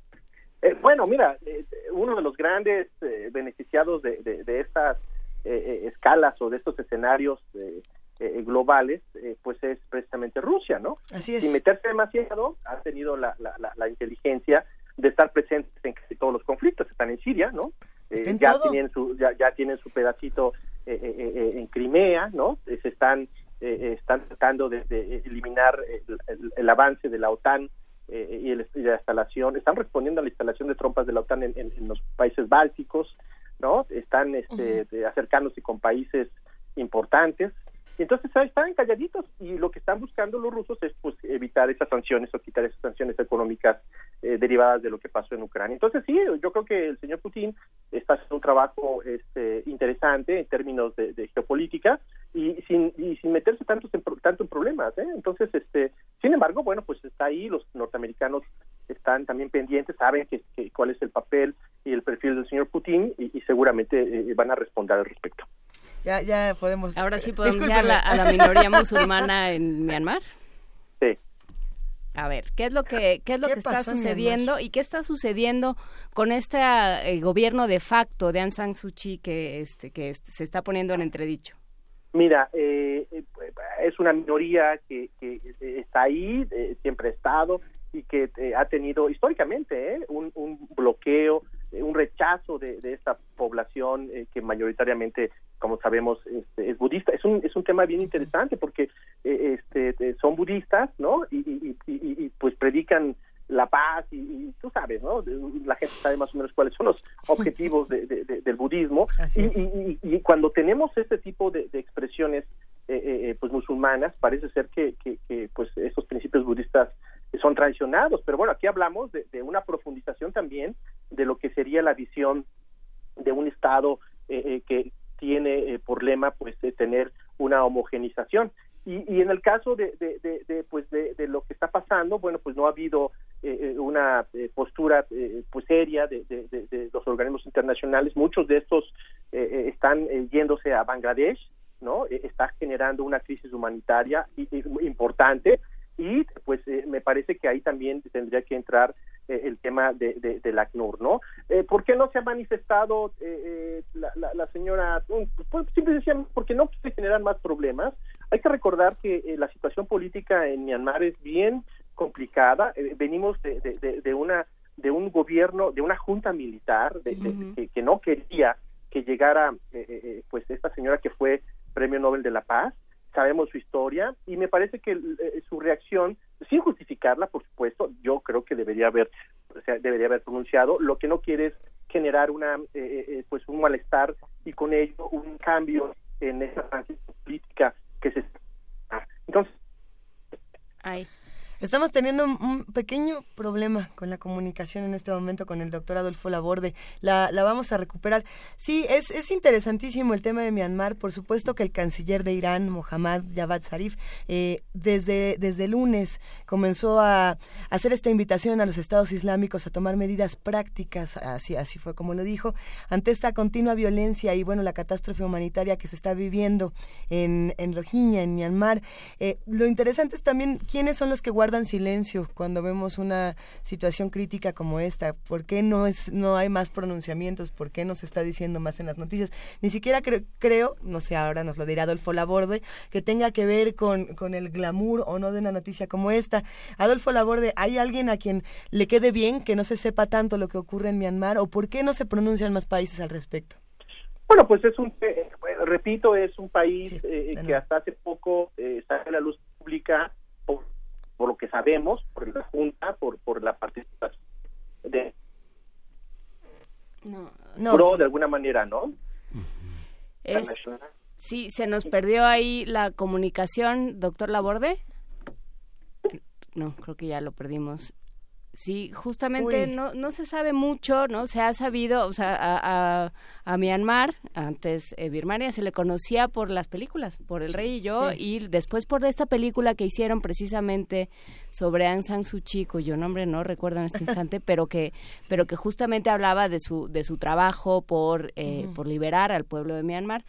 Y que bueno, pues después hicieron justamente esta junta militar, hizo una serie de maniobras para que, eh, puesto que ella estaba casada con un extranjero y sus hijos eran extranjeros, es- pasaron una ley según la cual nadie que tuviera hijos extranjeros podía acceder al poder. Y entonces, eh, por eso se dice constantemente que ella gobierna de facto, ¿no? Que tiene a alguien en el poder que la representa de alguna manera, pero que quien toma las decisiones y quien hace, eh, quien está a cargo del gobierno de alguna manera, pues es ella, ¿no? Y bueno, pues justamente siendo Premio Nobel de la Paz, pues la, la presión es mucho más fuerte, es mucho más visible y es, eh, y bueno, pues está obligada de diferentes maneras a dar cuentas de esta masacre de esta especie de limpieza étnica que se está llevando a cabo con el pueblo rohingya, o por lo menos eso es lo que yo he averiguado en mis... Sí. en mis Es. Ana, es Ana y el Rey, ¿verdad?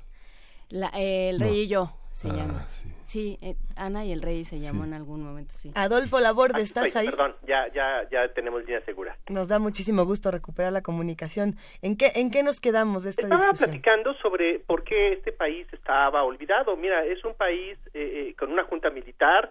Eh, eh, eh, eh, muchos eh, muchos países de, de Asia eh, mantuvieron una política este, después de los procesos neocoloniales y de independencia se cerraron por, por lo mismo. Y Myanmar era un, un territorio que estaba incluido en la lógica de, de, la colonización en la India y tuvieron una influencia británica muy fuerte. Cuando se independizan, después de la Segunda Guerra Mundial, pues muchos países regresaron a los a los orígenes y las tradiciones gubernamentales y bueno esto cayó en una junta militar bueno entonces estuvo mucho tiempo aislada y cobra renombre con pues la aparición de, de, esta señora que, que luchó, ¿no? Y hay una película, de hecho, que, que nos habla un poco de su legado, eh, y bueno, pues ahí la atención internacional regresa. ¿Por qué? Importante, bueno, porque ahí la Junta Militar, pues generaba una serie de, de, antagonismos con la clase religiosa, que era la clase budista, y hubo hasta matanzas, ¿no? Entonces ahí se logra esta participación, se logra, se logra ver elecciones y desde entonces, bueno, pues Myanmar aparece en el mapa de las noticias internacionales. Eh, ¿Qué sucede ahorita? Bueno, pues eh, se acusa a, a, este grupo, a esta etnia que, que apoyan a los terroristas, eh, hay una guerrilla independentista y, y, bueno pues eso pues lógicamente le da cabida al gobierno a los militares de que generen una estrategia pues de, de, agresión no se asocia estos movimientos que atentan contra la unidad nacional con pues los los musulmanes no y eso pues ha derivado pues lo que ya sabemos no entonces se, se calcula que alrededor de un millón de personas eh, eh, se, se son de este origen. Y pues muchos de ellos repito eh, tienen eh, pues una situación delicada porque no hay eh, una pues una protección. Y muchos de ellos han tenido la necesidad de salir a Bangladesh. ¿Y, qué pasa en Bangladesh? ¿Qué atenciones están recibiendo? Por aquí eh, precisamente se habla de este hospital que está, está cercano a la frontera suroeste de Bangladesh y que obviamente ha superado sus capacidades y no tiene manera de, atender a todas estas personas. No, pues mira, eh, ahí eh, pues me parece que tendrá que la comunidad internacional entrar porque hay que recordar que también en Bangladesh la semana pasada hubo, desastres naturales, hubo lluvias torrenciales y están en una situación complicada, ¿no? Entonces, Bangladesh es un país eh, pobre que, no tiene la capacidad de ayudar. Eh, pero alrededor de esto, pues ya hubo una serie de, manifestaciones de algunos países en Asia, eh, Indonesia ya se manifestó, ¿no? Ya, ya, hay, ya, ya alzaron la voz estos países, otro país vecino que, que también se ha manifestado es Tailandia, que ha habido eh, ahí algún tipo de, expresiones de condena. Y que como lo decíamos, Adolfo Labor, eh, hace unas semanas que platicamos, Tailandia también está muy metida en el conflicto con Corea del Norte, al ser un socio comercial. Es decir, son estas pequeñas minorías las que tienen que irse uniendo para, para rescatarse de todas estas crisis. Sí, efectivamente, y, bueno, otro país muy importante eh, que, que, está ahí, que tiene una, una gran cantidad de, de, bueno, además son vecinos, ¿no? Tailandia tiene vecindad con Myanmar eh, y bueno Bangladesh está junto eh, pues eh, pues eso hace que pues que la situación este pues tenga que prestar atención a la comunidad internacional. Naciones Unidas seguramente a través de la ACNUR se manifestará habrá que pedir ayuda internacional para que esto no se siga profundizando y repito seguramente pues habrá alguna intervención internacional para que esto deje de tener pues el impacto que hemos visto en los últimos días pues sí, tenemos que seguir haciéndonos las mismas preguntas. ¿Qué, ¿Qué es lo que no estamos viendo en estos conflictos, en el conflicto de Corea del Norte y de Myanmar? ¿Qué preguntas no se hacen los medios de comunicación del otro lado del mundo? Mira, yo creo que lo que comenté al principio, eh, eh, porque lo que no lo que no estamos respondiendo, lo que no estamos entendiendo es el proceso histórico. Eh, ¿Cuáles son los referentes históricos para poder entender el enojo de un montón de generales? Y, y, mucha gente que ha entrado en esta lógica de, de, de, de propaganda eh, eh, y que apoyan a un régimen que ha durado muchos años. Eso no lo estamos entendiendo, no estamos entendiendo qué pasó eh, en el contexto de la guerra de Corea y en el caso de Myanmar, pues no estamos entendiendo la historia y los procesos de independencia o de, neocolonialismo que sufrieron estas naciones, ¿no? Que, que gran parte de, la creación de ASEAN, que, que algún día platicaremos de ASEAN, este, es escribí un artículo hace poco sobre ese tema, pues tiene que ver también con, con, con la necesidad de tener una, una política independiente y tratar de disuadir a otros países a que intervengan en la región de Asia-Pacífico, del sudeste asiático, eh, eh, porque se convirtió en un laboratorio, en un antagonismo eh, de la Guerra Fría que, que no se ha estudiado mucho y los que lo han estudiado pues están muy lejos de México. Es fascinante esta parte de la, de la de la migración en el caso de Myanmar porque finalmente es el, es el destino que pudieron haber tenido muchos grupos indígenas en, en México en, y en América Latina y cómo el surgimiento de la democracia en nuestro continente lo impidió y cómo la tradición autoritaria monárquica es difícil de entender como una diferencia que constituye a los otros y que forma parte de una tradición que es de orden milenario. Eh, sí, ese es un componente importante que tenemos que reconocer y, y, te repito, he entendido un poco cuál fue la lógica de lo que sucedió en, en muchos países eh, en Asia después eh, de 1945 que, que, que, que, termina la guerra y repito estos territorios fueron parte de esa disputa y del, del colonialismo y del avance japonés eh, pues eh, regresaron a modelos pues anteriores no a modelos tradicionales los modelos se conocían y en algunos casos los países que tradicionalmente estuvieron colonizándolos el caso de Francia no el caso de Inglaterra el caso de Estados Unidos no tenía mucho que ver ahí en ese entonces pero sí sí había una presencia muy fuerte de los británicos los franceses. Entonces, eh, eh, se da este proceso, gran parte de, de, de, de, lo que sucedió en Vietnam, pues se, se, da gracias a esos procesos de neocoloniales y estos países regresaron eh, a sus instituciones o, a sus formas de gobierno de, tradicionales, ¿no? Y, y, bueno, pues eso comparado con el apoyo de, esta polarización ideológica y económica que lo que fue la Guerra Fría, pues pues se beneficiaron pues los los, los generales o, lo, o el ejército y es lo que vemos el día de hoy, ¿no? Eh, tenemos por aquí algunas últimas preguntas de los que están haciendo comunidad con nosotros, Adolfo Laborde, y, y una de ellas, eh, bueno, nos están mandando la liga a un portal donde se habla de las fotos falsas que se han compartido, de las imágenes falsas que se han compartido de este conflicto. Eh, una, por ejemplo, que es de 1971 en Bangladesh y que se está compartiendo para describir a, a, la sociedad rojiña en Myanmar como terroristas, ¿no? Un grupo de personas armadas. tenemos otras, al parecer son 10 imágenes diferentes, las iremos compartiendo, que lo único que están haciendo es agregar de tensión al conflicto y, por supuesto, hacer una maraña de desconocimiento y de, justificación, exacto, a, lo otro que ocurre.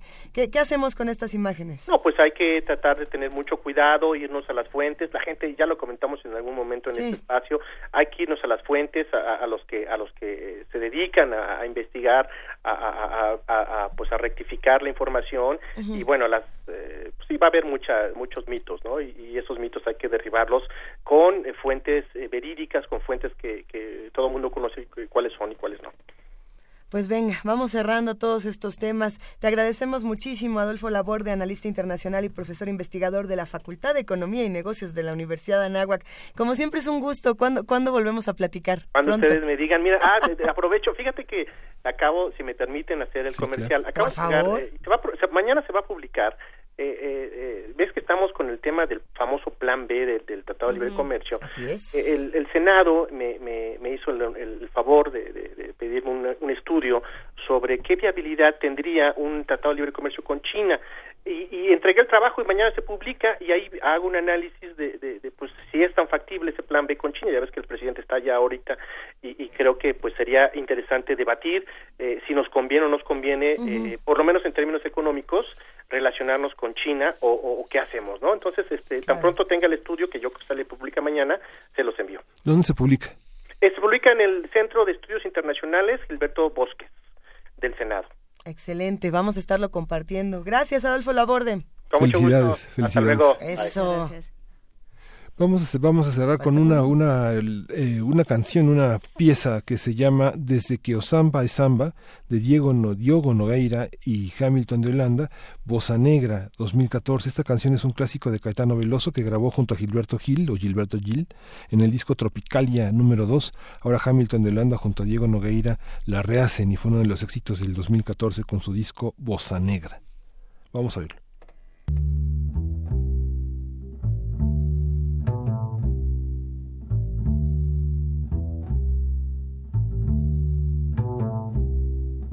A tristeza é senhora. Desde que o samba é samba é assim. A lágrima clara sobre a pele escura. A noite, a chuva que cai lá fora. Solidão apavora Demorando em ser tão ruim. Mas alguma coisa acontece no quando agora em mim. Cantando eu mando a tristeza embora. A tristeza é senhora. Desde que o samba é samba é assim. Lágrima clara sobre a pele escura. A noite, a chuva que cai lá fora. Solidão apavora. Tudo demorando em ser tão ruim. Mas alguma coisa acontece no quando agora em mim. Cantando eu mando a tristeza embora. O samba ainda vai nascer, o samba ainda não chegou. O samba não vai morrer, veja o dia ainda não raiou. O samba é pai do prazer, o samba é filho da dor, o grande poder transformador. A tristeza é senhora, desde que o samba é samba é assim. A lágrima clara sobre a pele escura. À noite a chuva que cai lá fora. Solidão apavora. Tudo demorando em ser tão ruim. Mas alguma coisa acontece no quando agora em mim. Cantando eu mando a tristeza embora.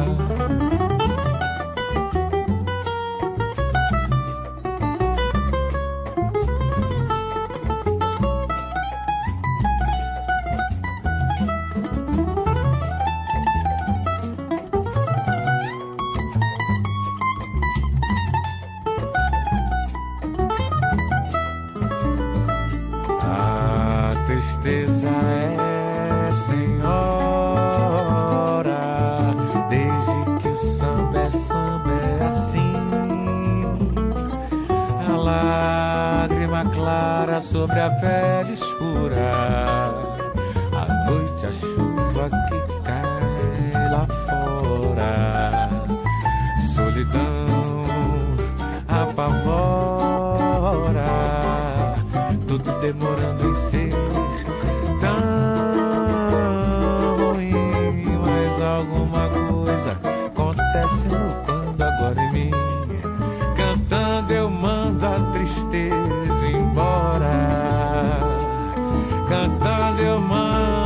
tristeza embora. Cantando eu mando a tristeza embora.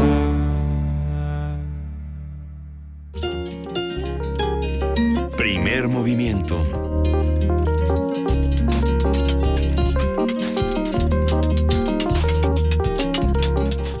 Las 8 de la mañana con 42 minutos. Nos pueden encontrar en arroba P Movimiento, en diagonal Primer Movimiento UNAM y en el teléfono 55 36 43 39.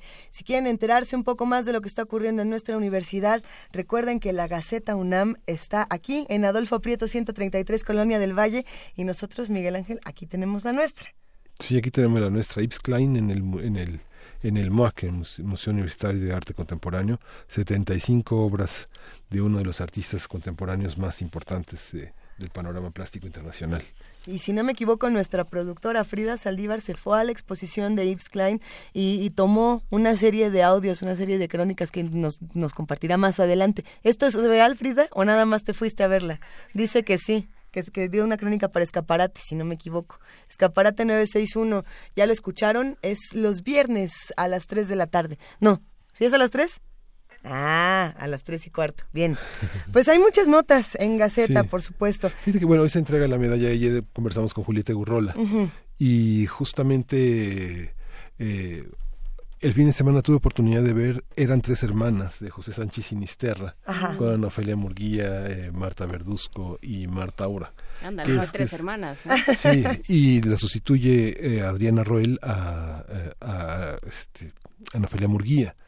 Y me impresionaba mucho porque, bueno, Chekhov es un nombre que está muy cercano a Strindberg. No hay una cátedra eh, que se llame Chekhov, pero hay, una, hay un arte de la confidencia femenina que es extraordinario, sobre todo entre mujeres que son hermanas, pero que hay una, hay, una conversación entre la intimidad de las amigas que es semejante a la fratría, a, la- las hermanas. Se confiesan ambiciones, se confiesan debilidades, arrepentimientos, culpas. Y esta obra de Chekhov que estrenó en 1901 y que tenía como actriz a Masha, que es una mujer que comparte ese mundo bífido entre el matrimonio y un, y un amante que promete devolverla a Rusia del que han partido porque su padre tratando de protegerlas se las lleva a la provincia pues es muy interesante ver este trabajo de Sanchís Sinisterra porque es un trabajo del teatro dentro del teatro donde estas mujeres El eh, metateatro. Sí, que están cerca como actrices de los 70 años. Eh, es muy impactante el trabajo de memoria, de interpretación, de, de capacidad de verse a sí mismas en un retrato de la juventud.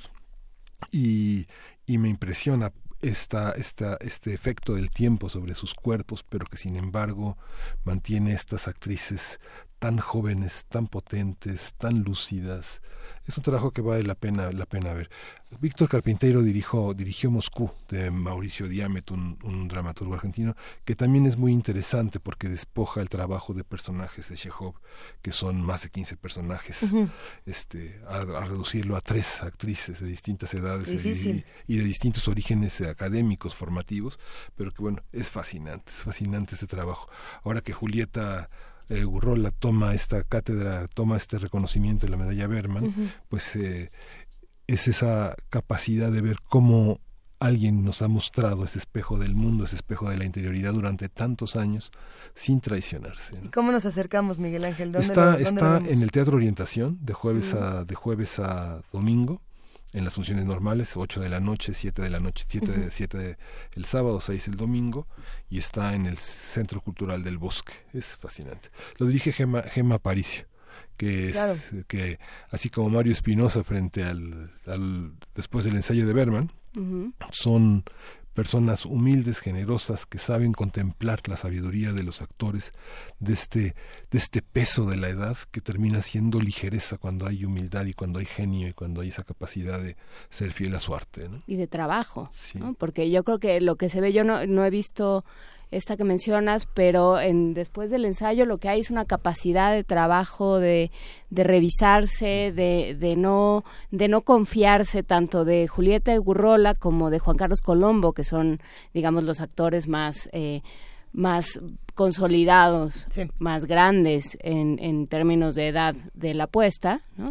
Y creo que es interesante lo que lo que consiguen, sobre todo en este en este trabajo de mirar hacia atrás y de repensar el teatro como un lugar a donde donde uno vive, ¿no? El trabajo teatral como el trabajo académico, pero bueno, pues eh, o como como cualquier otro tipo de carrera donde uno se va formando, donde uno va teniendo sus mejores momentos y después solo le queda mirar hacia atrás. Así es. Todo este esta reflexión que hacen que hace Mario Espinosa junto con los actores y que se va haciendo en diferentes lugares del teatro mexicano en este momento en el que de pronto decimos es que ya todos son muy grandes. Eh, ver, Es interesante. Los que han ido a ver esta obra eh, generalmente salen diciendo, es que me hizo mucho daño. Eh, y la- yo pers- personalmente no la he visto. Después ¿Hace tanto daño como dicen que hace? Porque por lo menos yo conozco cuatro personas que dijeron, me hizo daño, no quería ver esto, no quería entender esto. Y así, y no sé qué fue.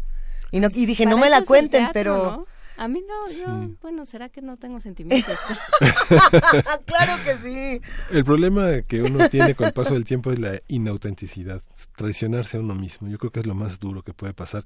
Y bueno, uno ve a estas actrices, eh, eh, Juan Inés lo dice muy bien, el paso del tiempo, cuando uno los ve, uno pierde el temor al paso del tiempo, ¿no? Y finalmente es un acto, es una, es una etapa de la vida en la que uno terminará por abrazarse y lo llamamos envejecer, pero realmente es entrar a otra a una dimensión distinta del tiempo y aceptar otras cosas. Nos preguntan en redes que por favor repitamos el nombre de las obras para que todos podamos estar ahí. Sí, eran tres hermanas, versión versión de las tres hermanas de, de y después del ensayo de Ingvar Bergman, que está también en, en, la sala Javier Villarrutia, termina en octubre, termina en octubre también la de la de Sánchez Sinisterra, dirigida por Gemma Parisi.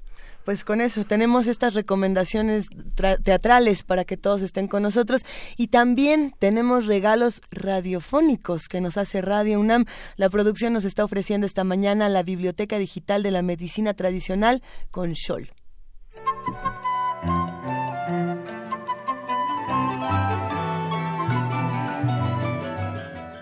Biblioteca Digital de la Medicina Tradicional Mexicana. Se denomina medicina tradicional mexicana al sistema de conceptos, creencias, prácticas y recursos materiales y simbólicos destinados a la atención de diversos padecimientos y procesos desequilibrantes cuyo origen se remonta a las culturas prehispánicas, pero que como toda institución social ha variado en el curso de los siglos, influida por otras culturas médicas, por los cambios en el perfil epidemiológico de las poblaciones y por factores médicos de diversa índole.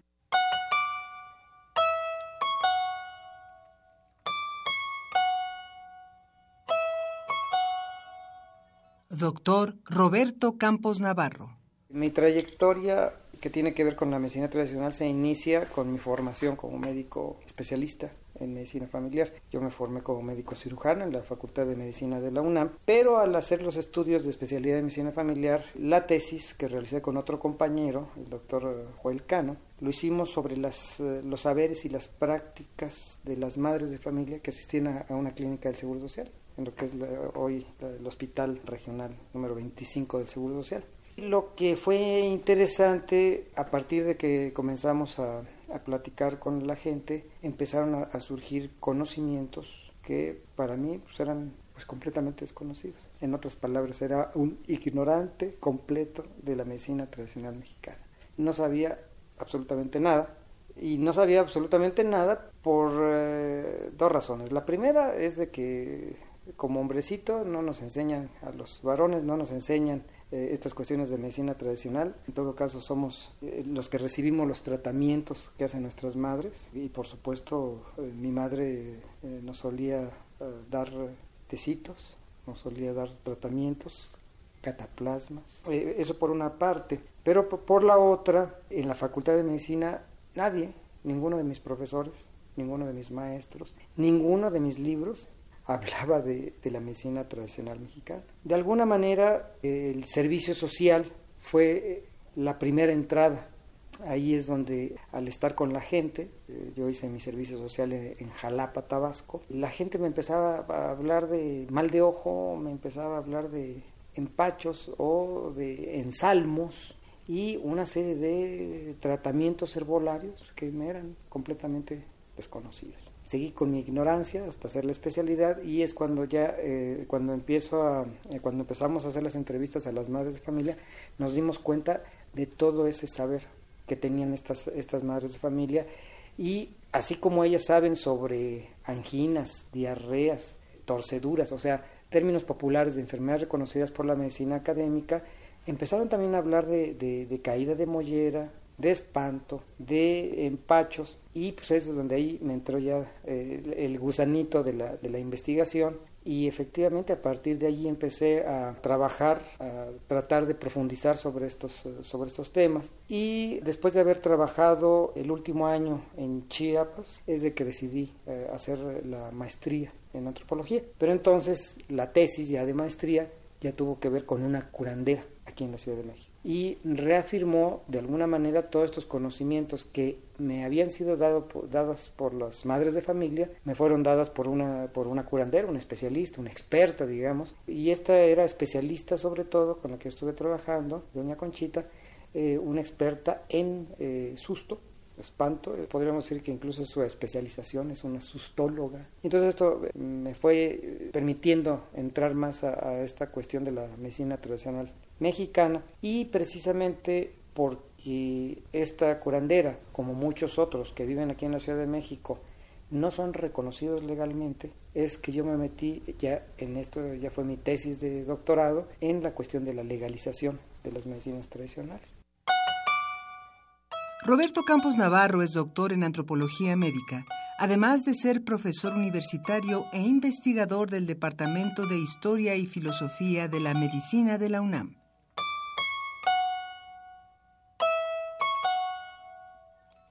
Shol. Palabra tzotzil que significa reposición. Biblioteca Digital de la Medicina Tradicional Mexicana. El shol es la ceremonia que se realiza entre los tzotziles para evitar la muerte de un paciente grave, enviando la enfermedad al cuerpo de un animal. Le pasan por el cuerpo un gallo si es hombre, una gallina si es mujer o una polla si es muchacha.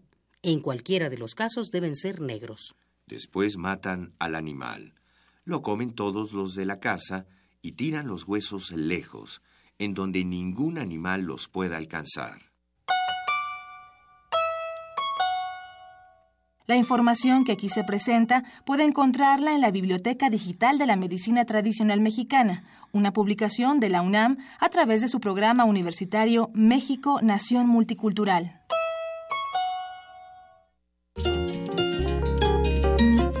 Movimiento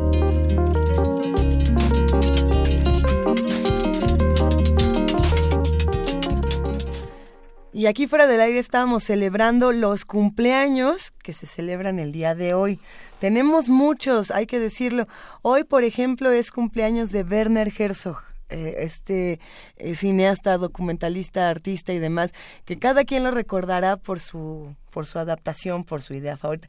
A mí me gustó muchísimo este documental eh, del, del oso, el del Bear Man, no sé si lo llegaron a ver el hombre que, que, que, se metía con los osos, con las familias de los osos y finalmente es devorado por los mismos. Es muy fuerte. En fin, también es el cumpleaños de Freddie Mercury. Hoy, hoy sería una vez más cumpleaños de Freddie Mercury. De Nicanor Parra, que cumple 103 años, y como lo decíamos al principio de este programa, de John Cage, que hoy cumpliría 105 años, a diferencia de Nicanor Parra, que sí los cumple, y que aquí sigue, bueno, John Cage estaría cumpliendo 105 años, y él tiene además de estos silencios maravillosos y de ser este artista sonoro tan importante para la historia de Radio UNAM, de las radios culturales, de las radios universitarias, eh, hay que decirlo, John Cage inaugura o bueno hace una, una serie de, de, espacios sonoros fundamentales. Él tenía esta, esta idea, decía, no entiendo por qué la gente se asusta de las nuevas ideas, a mí me asustan las viejas, ¿no? Y así tiene una serie de, tiene una serie de frases bellísimas. A ver si ahorita compartimos algunas. Lo que sí vamos a compartir es la caja mágica. ¿Qué tiene? ¿Qué le, qué le contiene el día de hoy la caja mágica, querida Juana Inés? Le contiene todo tipo de maravillas, de, eh, pues en realidad le contiene una mezcla muy surtidita de, de publicaciones, porque recuerden que recibimos publicaciones desde los, eh, de todas partes del país, desde el Colegio de la Frontera Norte hasta... Están eh, buenísimos. Sí, el Instituto Mora, el el Colegio de México, el Fondo de Cultura Económica, la editorial Planeta, la editorial Grijalvo, todos ellos nos, nos mandan alianza también. Turner mandó ayer un par de cosas muy interesantes de Carlos García Gual, que no van a estar en la caja mágica, se los advierto, porque los vamos a usar para entrevistar a Carlos García Gual, pero que después se incorporarán a la, a la caja, como casi todo lo que llega por aquí, lo trabajamos y luego lo, lo leemos, lo trabajamos y luego lo regresamos a la caja, por eso hay, habrá alguno que tenga anotaciones y una que otra página doblada. Ah, le, voy a, le voy a dejar una carita feliz. Algo, no, no, no es verdad. No, no, no, no estamos en, los sobre libros. termodinámica, no, sí, yo sí Hacemos glosa, los libros. glosamos los libros. Ah. Hay que, hay que hablar de la glosa un día. ¿No te gustaría? Que hablar, sí, de, de la marginalia que llaman. Es que es una verdadera belleza pensar en los libros, cómo leemos un libro y leemos las lecturas de los otros en los libros. ¿no? Eh, recuerdo mucho un programa donde estábamos hablando justamente de cómo preservar los libros en las bibliotecas y cómo protegerlos. Y empezamos a hablar todos de nuestras experiencias, de, cómo encontrábamos Ay, libros. Fue cuando tú dijiste que subrayaban el libro de la biblioteca y hablaron una bibliotecaria y dijo que, que no, te ocurriera. No, eh, eh, fue justamente en la UNAM, en la Biblioteca Central, que habría, había un poemario de Paul Celan y que alguien se encargó de subrayar todo, todo el poemario y poner en la parte final todo es importante. Ah, eh, como yo me imagino que estaba haciendo una intervención artística. a, mí eh, en la universidad, pues sí, sí me llegó a mis fibras. Vámonos a una pausa. La caja mágica se la van a llevar por Twitter en arroba PMovimiento con el hashtag caja mágica con su nombre completo. Es decir, arroba PMovimiento, hashtag caja mágica y pueden poner Luisa Iglesias, Miguel Ángel Quemain, Juan Inés de esa, no pongan nuestros nombres, pongan los suyos y ya con eso tendrán su pase a esta caja. Eh, los dejamos con una frase precisamente de John Cage que tiene muchas y que son fascinantes y nos ayudan a reflexionar sobre las radios, sobre los oficios radiofónicos que tenemos que ejecutar todos los que estamos de este lado. Dice así, ningún sonido teme el silencio que lo extingue. John Cage. Primer movimiento. Hacemos comunidad.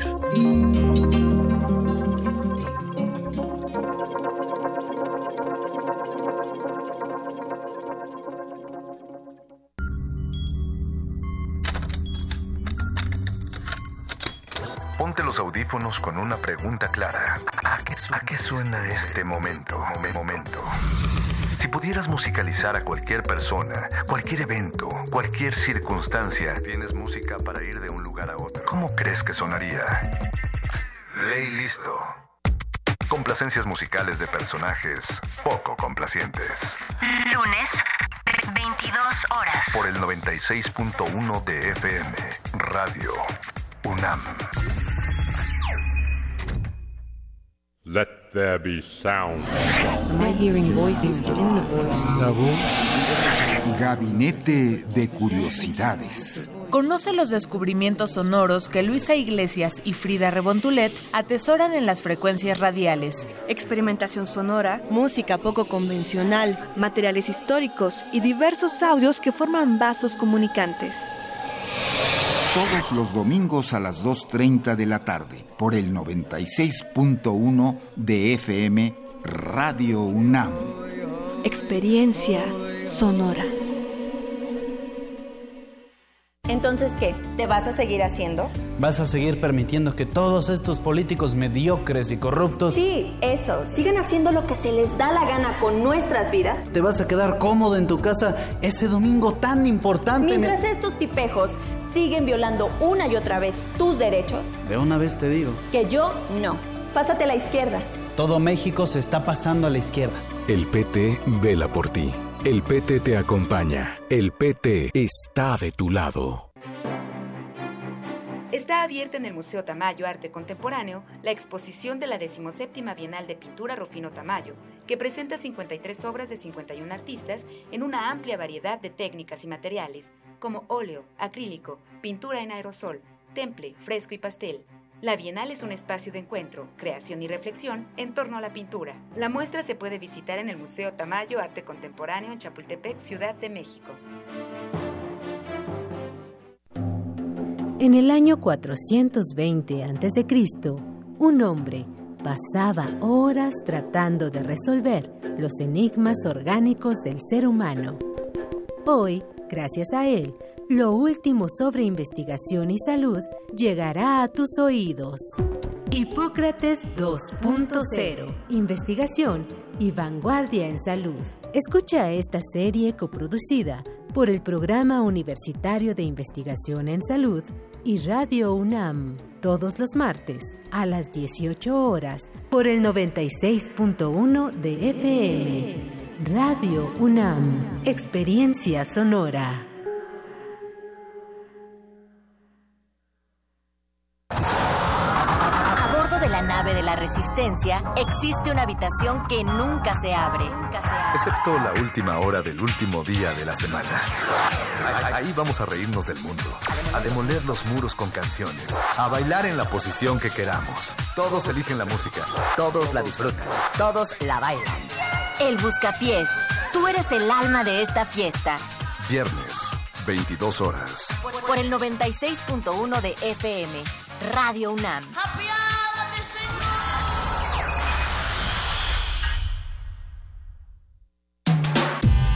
Primer movimiento. Podcast y transmisión en directo en www.radiounam.unam.mx.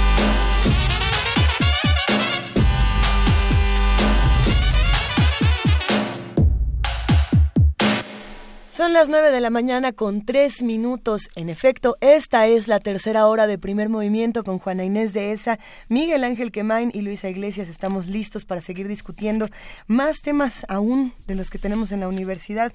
Eh, fuera del aire, por supuesto, que estábamos hablando de, todos estos temas de si Nicanor Parra sigue vivo, si John Cage no, si las enseñanzas que nos han dejado, qué está pasando con la Gaceta. Bueno, ya se imaginarán y en algún momento les vamos a ir platicando qué es todo lo que ocurre cuando cuando no nos ven y eso y eso quizá cambie. Pero bueno, eh, tenemos poesía necesaria esta mañana y Juana Inés ha encontrado una de esas maravillas como como siempre. Venga de ahí.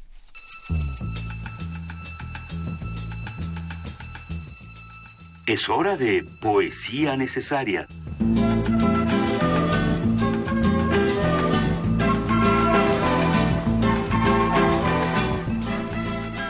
Queridísima Juana Inés de esa, ¿qué traes esta mañana? Pues eh, gracias a tu recomendación, Luisa Iglesias, al chileno Nicanor Parra. ¡Eh! ¡Feliz cumpleaños! Que, bueno, entre otras cosas, además de, de tener una idea muy clara de para qué es la poesía, ¿no? La, la poesía eh, no del Olimpo, sino de los pies en la tierra y de la, la, el idioma y la lengua de todos los días, eh, pues también escribía unos poemas larguísimos. Entonces vamos a leer un fragmento de los profesores, porque bueno, pues sí, es, es muy largo, pero vale la pena. Lo vamos a poner en redes completo para que regresen a él. Y si no, bueno, pues los profesores de Nicanor Parra. Los profesores nos volvieron locos a preguntas que no venían al caso. ¿Cómo se suman números complejos? ¿Hay o no hay arañas en la luna? ¿Cómo murió la familia del zar? ¿Es posible cantar con la boca cerrada?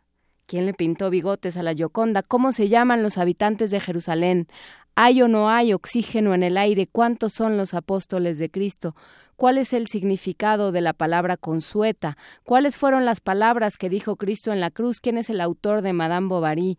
¿Dónde escribió Cervantes el Quijote? ¿Cómo mató David al gigante Goliat? Etimología de la palabra filosofía. ¿Cuál es la capital de Venezuela? ¿Cuándo llegaron los españoles a Chile? Nadie dirá que nuestros maestros eran unas enciclopedias rodantes. Exactamente todo lo contrario.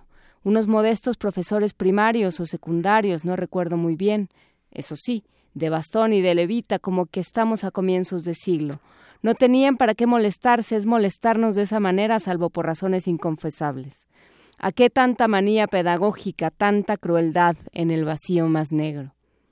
Dentadura del tigre, nombre científico de la golondrina, de cuántas partes consta una misa solemne, cuál es la fórmula del anhídrido sulfúrico, cómo se suman fracciones de distinto denominador estómago de los rumiantes, árbol genealógico de Felipe II, maestros cantores de Nuremberg, Evangelio según San Mateo, nombre cinco poetas finlandeses, etimología de la palabra etimología. Los profesores tenían razón. En verdad, en verdad el cerebro se nos escapaba por las narices. Había que ver cómo nos castañeteaban los dientes, a qué se deben los colores del arco iris, hemisferios de Magdeburgo, nombre científico de la golondrina, metamorfosis de la rana.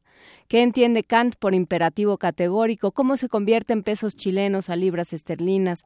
¿Quién introdujo en Chile al colibrí? ¿Por qué no cae la torre de Pisa? ¿Por qué no se vienen abajo los jardines flotantes de Babilonia? ¿Por qué no cae la luna a la tierra? Departamentos de la provincia de Ñuble, cómo se trisecta un ángulo recto, cuáles y cuáles son los poliedros, cuántos y cuáles son los poliedros regulares. Este no tiene la menor idea de nada. Hubiera preferido que me tragara la tierra a contestar esas preguntas descabelladas. sobre todo después de los discursos moralizantes a que nos sometían impajaritablemente día por medio. ¿Saben ustedes cuánto cuesta al Estado cada ciudadano chileno desde el momento que sale de la universidad? Un millón de pesos de seis peniques un millón de pesos de seis peniques y seguían apuntándonos con el dedo. ¿Cómo se explica la paradoja, la paradoja hidrostática? ¿Cómo se reproducen los helechos? Enuméreme los volcanes de Chile. ¿Cuál es el río más largo del mundo? ¿Cómo se reproducen los elefantes? Inventor de la máquina de coser, inventor de los globos aerostáticos. Ustedes están más colgados que una ampolleta, van a tener que irse para la casa y volver con sus apoderados a conversar con el rector del establecimiento.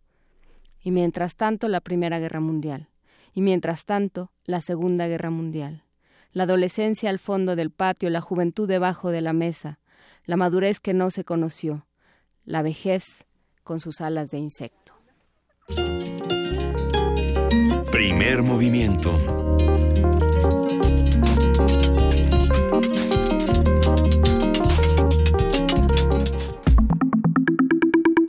La mesa del día. En materia jurídica, la reparación del daño es una pena que consiste en la obligación impuesta al delincuente de resarcir los prejuicios derivados de su delito perjuicios derivados de su delito. En octubre de 2015, la primera sala de la Suprema Corte de Justicia de la Nación fijó criterios sobre la reparación del daño en materia penal, en el que determinó que debe ser integral y cumplir con los parámetros que rigen una justa indemnización. Los magistrados señalaron que la reparación del daño no tiene el carácter de una pena, sino que se trata de un derecho humano de las víctimas. Se ha ejercido en diversos delitos como fraude, en accidentes por violaciones a los derechos humanos, entre otros. Y, por ejemplo, de acuerdo con datos de la Secretaría de Gobernación, en los últimos seis años el Estado ha realizado la reparación del daño en 126 casos de desaparición forzada de personas. En 17 de estos casos hubo un pago económico. Vamos a conversar sobre el concepto de reparación del daño, cómo se entiende jurídicamente y cómo se lleva a la práctica. Vamos a conversar con Alejandra Nuño, subdirectora de la Fundación para la Justicia y el Estado Democrático de Derecho. Muy buenos días, ¿cómo estás Alejandra? Hola, muy buenos días. Qué gusto escucharte. E, es un tema complejo y habrá que discutir más adelante por qué lo estamos eh, retomando esta mañana, pero empecemos por el principio. ¿Qué es este asunto de la reparación del daño? Bueno, como justo ustedes lo decían y la Suprema Corte lo ha reiterado, la reparación es un derecho que tiene cualquier víctima del delito o quien haya sufrido una violación de derechos humanos a tener una serie de medidas que puedan paliar. Aplicada de aceptar como una justicia, como una reivindicación. ¿Cómo, ¿Cómo se entiende desde el lado de las víctimas? Hablaremos en un momento más con el, eh, con el profesor Roberto Duque, qué pasa con eh, qué pasa desde el, desde el ámbito jurídico, pero desde el ámbito de las víctimas, eh, ¿qué es lo que sucede, Alejandra Nuño?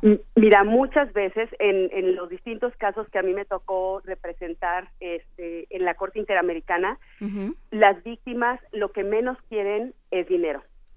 En el caso, por ejemplo, de la desaparición forzada de, eh, de Efraín Bama, que en, en Guatemala, su esposa, una estadounidense, eh, tuvo una, digamos, la Corte Interamericana evidentemente le, otorgó una reparación integral, incluyendo la eh, indemnización pecuniaria, y Jennifer Harbury no quiso la indemnización, ¿no?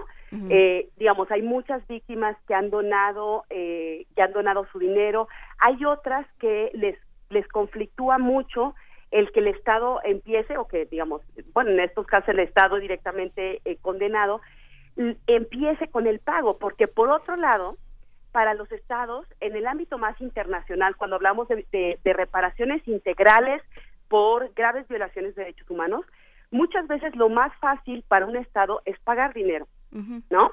No es investigar los hechos, no es cambiar una ley. Imagínense en los casos de México, tuvimos que pasar el caso Radilla, tuvimos que pasar el caso de la violación sexual de Inés Fernández Ortega, de Valentina Rosendo Cantú, de la tortura de los dos ecologistas campesinos, para que México cambiara una, un, un artículo pequeño del Código de Justicia Militar para que restringiera el fuero militar.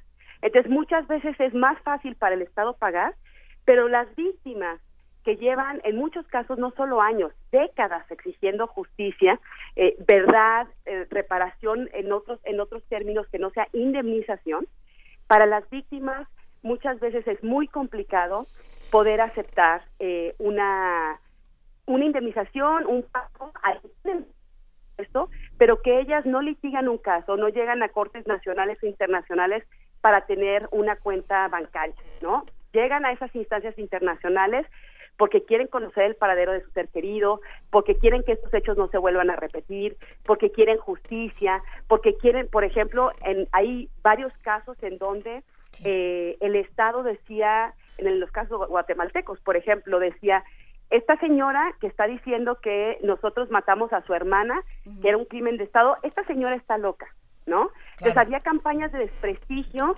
por años a los familiares diciendo no es cierto, no es cierto, eso, eso fue violencia común cuando nosotros acuchillamos 21 eh, veces a eh, la hermana de, Helen Mack, por ejemplo, en Guatemala, ¿no? Entonces las familias no llegan por dinero, ¿no? O eh, las familias llegan por otra, digamos, por otras por otras cuestiones que, que les motivan a, poder continuar y yo creo que en general por lo menos de los casos que yo he acompañado y de los que yo conozco eh, en México y en otros países, básicamente las familias también tienen y los y las víctimas tienen un sentido de solidaridad para con las otras personas. Entonces lo que les interesa muchas veces es eso, que los hechos no vuelvan a repetirse, ¿no? Entonces esas medidas que son de no repetición, eh, que tiene que ver con cambio de prácticas, que tiene que ver con adopción de protocolos, que tiene que, ver, que, tiene que ver con capacitaciones realmente efectivas para eh, los funcionarios públicos, para que no vuelvan, por ejemplo, las policías o las Fuerzas Armadas a violentar derechos humanos. Ese tipo de capacitaciones, efectivas, la propia justicia, el cambio de, eh, de marcos normativos, ya sea leyes o la propia constitución en algunos casos, por eso es por lo que van eh, las familias y las víctimas eh, a pelear mucho más, ¿no? Entonces, eh, muchas veces, lamentablemente creo yo que en el, digamos, en el imaginario colectivo, cuando hablamos de reparaciones, siempre hablamos de, o siempre pensamos en que es dinero, ¿no? Y creo que eso es un poco lo que la enseñanza del derecho penal, por lo menos en México.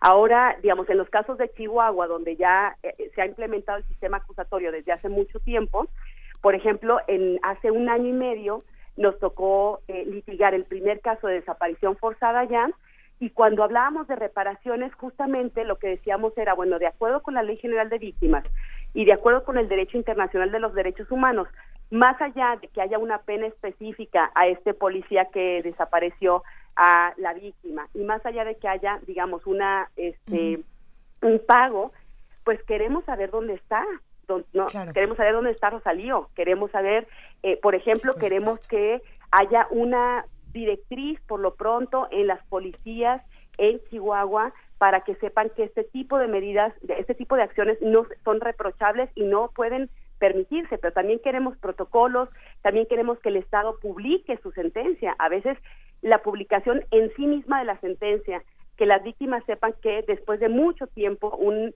un tribunal nacional, local o internacional les da la razón, es muy es mucho más satisfactorio que otro tipo de, medidas, ¿no? Entonces, eh, el, el, creo yo que el reto fundamental y yo creo que hablando de las comisiones ejecutivas de víctimas, tanto la federal como las de los estados, no solamente es que puedan tener un fideicomiso suficientemente amplio para poder pagar algún tipo de indemnización, sino de cómo se coordinan para que efectivamente la reparación de la que habla la Ley General de Víctimas, que sea diferenciada, integral, adecuada, proporcional, realmente se vea reflejada en el trato que se le da a las a las distintas víctimas, ¿no? Entonces, ¿cómo te cómo logras eh, coordinarte con el Ministerio Público para que se avancen las investigaciones o en, en su caso con el Poder Judicial?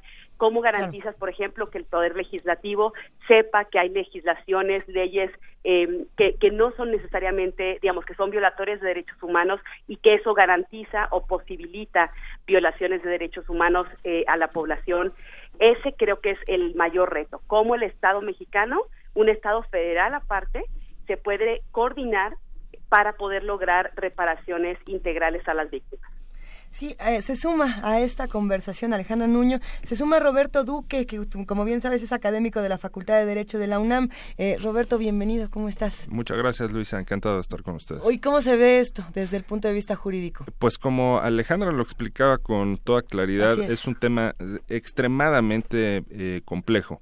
la reparación integral del daño que en efecto suele concebirse en, un inicio como una reparación económica, tiene otros componentes en donde es imposible realmente restituir la, em, eh, la situación eh, a como se encontraba antes, ¿no? En el caso reciente, que creo que pues toda la opinión pública estuvo extremadamente atenta del socavón, En, en, Morelos, pues es un ejemplo eh, muy nítido cuando pierde la vida por determinadas acciones u omisiones o incluso conductas dolosas en su caso de determinadas personas, empresas, servidores públicos, supervisores, pues cómo se puede reponer, cómo se puede eh, reparar una situación como la pérdida de la vida de, un ser querido. Pues desde luego que está establecido en, en eh, bueno, el sentido común lo dice, ¿no? Lo justo pues es que haya una eh, indemnización eh, pero no solo eso. Eh, el artículo 20 de la Constitución y también los tratados internacionales que ya mencionaba eh, Alejandra, señala la reparación del daño como un derecho, como un derecho humano, un derecho que implica regresar las cosas al estado en el que se encontraban, de ser ello posible, o, como lo ha dicho la Suprema Corte, pues restablecer la situación de que de no haber existido, pues eh, eh, sería procedente el pago de una indemnización eh, justa. Pero fíjense, una de las de las aristas aquí y uno de los componentes es que para que esta indemnización sea justa se requiere no nada más la restitución de la cosa en su caso, sino también considerar la pérdida del ingreso económico que pudo haber tenido, por ejemplo, una familia, la familia de las dos personas tristemente eh, eh, fallecidas en el tema que mencionamos de, de Morelos, ¿Cuál es, cómo se puede cuantificar la pérdida de ingreso económico de los dependientes económicos de las personas o de eh, una de las personas fallecidas? Y esto en todos los casos queda a criterio del juez eh, en el caso que, que, nos ocupe. No puede haber un catálogo lo suficientemente extenso y detallado como para contemplar todas las hipótesis posibles. A final de cuentas es el juzgador el que tendrá que hacer el ejercicio para determinar lo que es justo en su criterio o lo que no. Roberto Alejandra, ¿se puede considerar como víctimas a las personas que han sufrido, estas más de 5.000 familias que han sufrido la pérdida de, sus, de su patrimonio con las lluvias? Eh, lo pongo en contexto porque Alejandro Poiré, académico del TEC, señalaba que en su cuenta de Twitter que había que repensar el tema de la seguridad en la parte del cambio climático. Y citaba, reproducía un artículo que el lunes publicó Luego Tamargo en torno a la, a la creación de la pista del aeropuerto, el nuevo aeropuerto de la Ciudad de México, que dejó inhabilitado Casa Colorada, que es uno de los eh, eh, de los que, conecta el Gran Canal y que conecta toda la parte que impediría que Catepec y Nezahualcóyotl se inundaran. Esa es una responsabilidad del gobierno federal. ¿Cómo, cómo se palía esa situación? Alejandra, te escuchamos.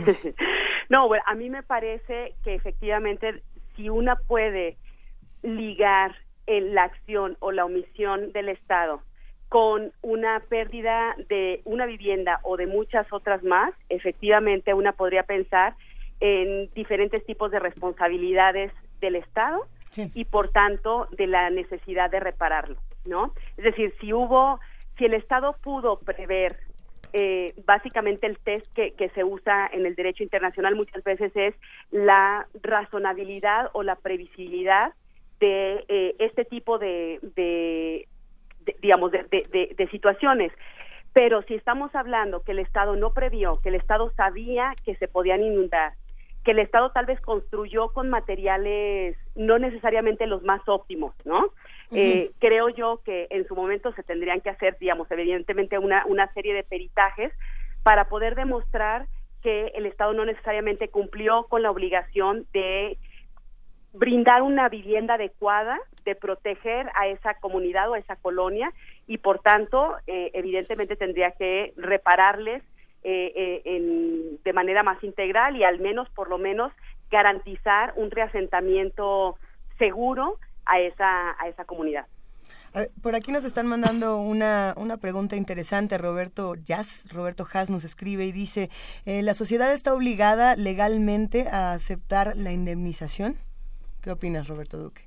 Sí. Me imagino que se refiere también al tema del socavón, ¿no? A, a cómo al parecer se ha hecho una presión extra para que acepten esta indemnización y para que digan, bueno, ok, me lo quedo y ya no digo nada más.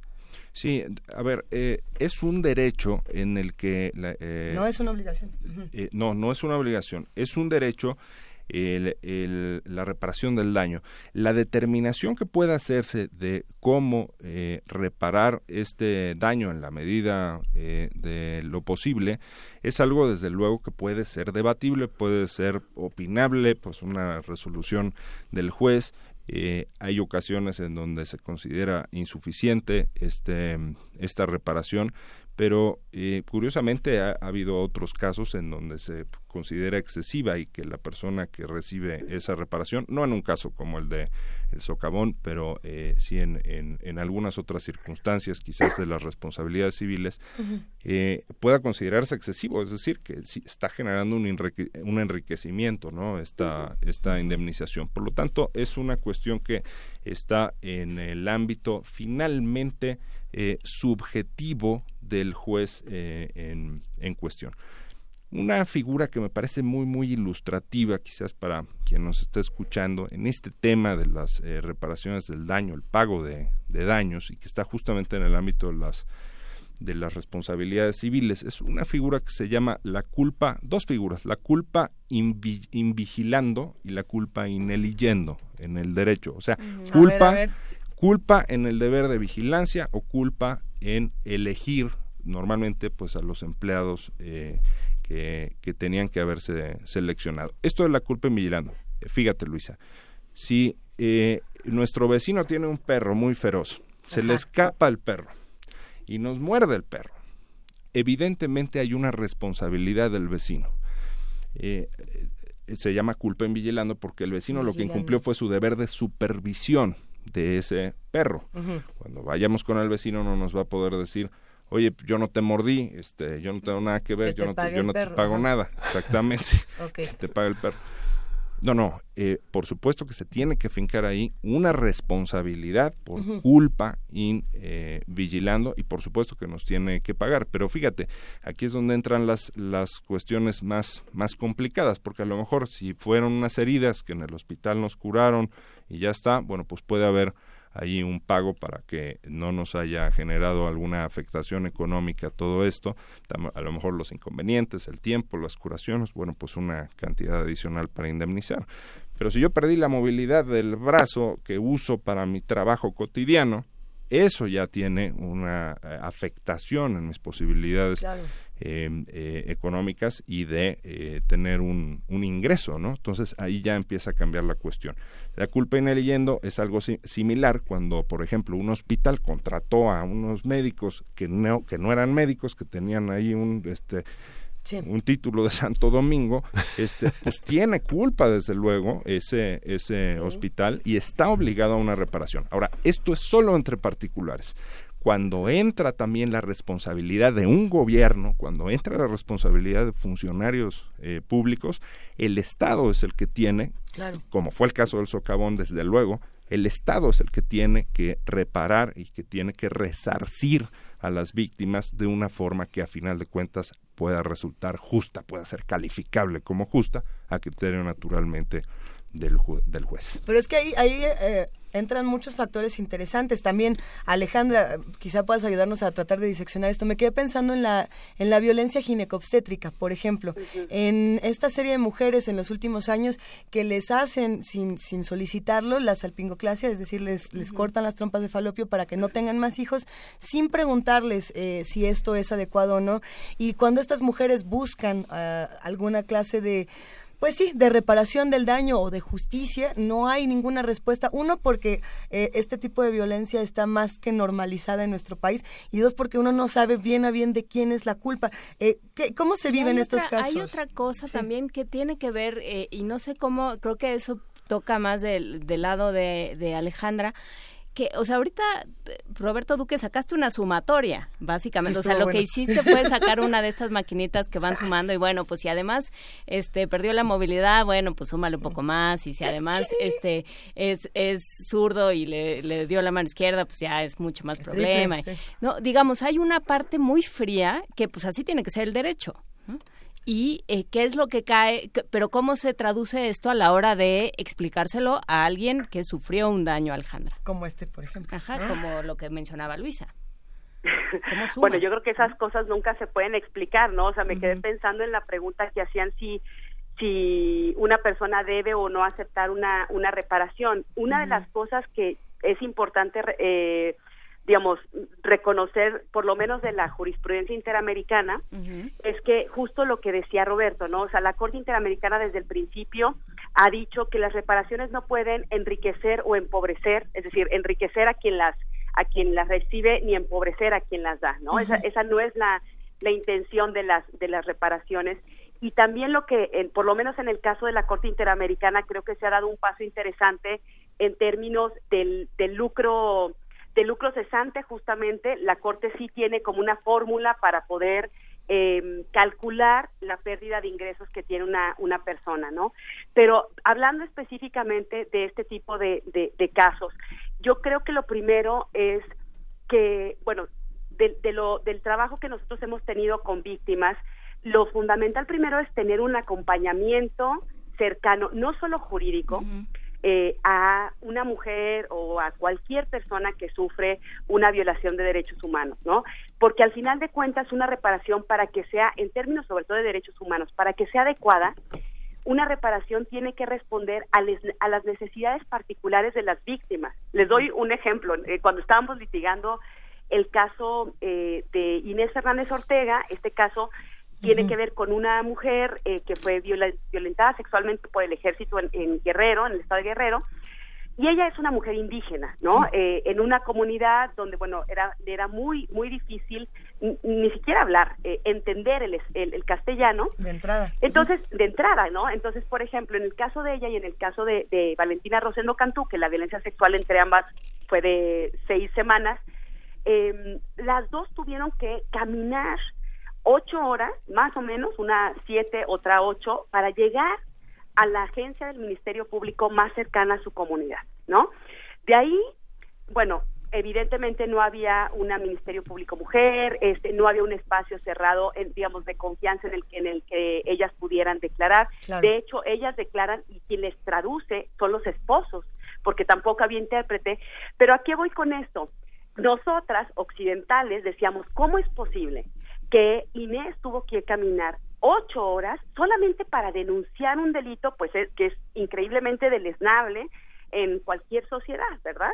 Entonces, lo que decíamos desde acá era, bueno, entre otras cosas, por ejemplo, en términos de reparaciones estructurales, de medidas de, no repetición, pues pidamos que haya una agencia del Ministerio Público más cercana a la, a la comunidad, ¿no?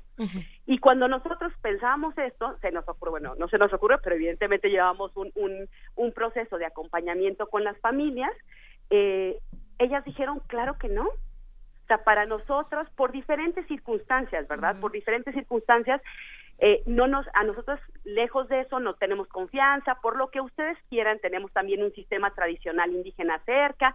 Entonces, lo que quiero decir con esto es que si una no consulta directamente, lo que eso, lo que pudo haber sido eso seguramente para otra víctima, hubiera sido muy importante tener un ministerio público capacitado, cercano, bla, bla, bla, pero para esta comunidad no era, lo era lo más relevante. Entonces, sobre todo en casos de violencia, de todo tipo de violencia, de tortura, de violencia sexual, por supuesto a los familiares de, personas desaparecidas, es fundamental tener un acompañamiento porque lo que lo que por ejemplo para un niño o una niña puede ser una reparación no en, en términos de la opinión que ellos puedan dar seguramente para una persona adulta mayor una persona con discapacidad una persona migrante eh, una persona eh, digamos, una mujer, un hombre, va a ser completamente diferente. Entonces yo lo que creo es que de, manera inicial y principal si una no tiene en cuenta las necesidades de las víctimas, la, Ley General de Víctimas primero habla de medidas de asistencia urgentes, ¿no?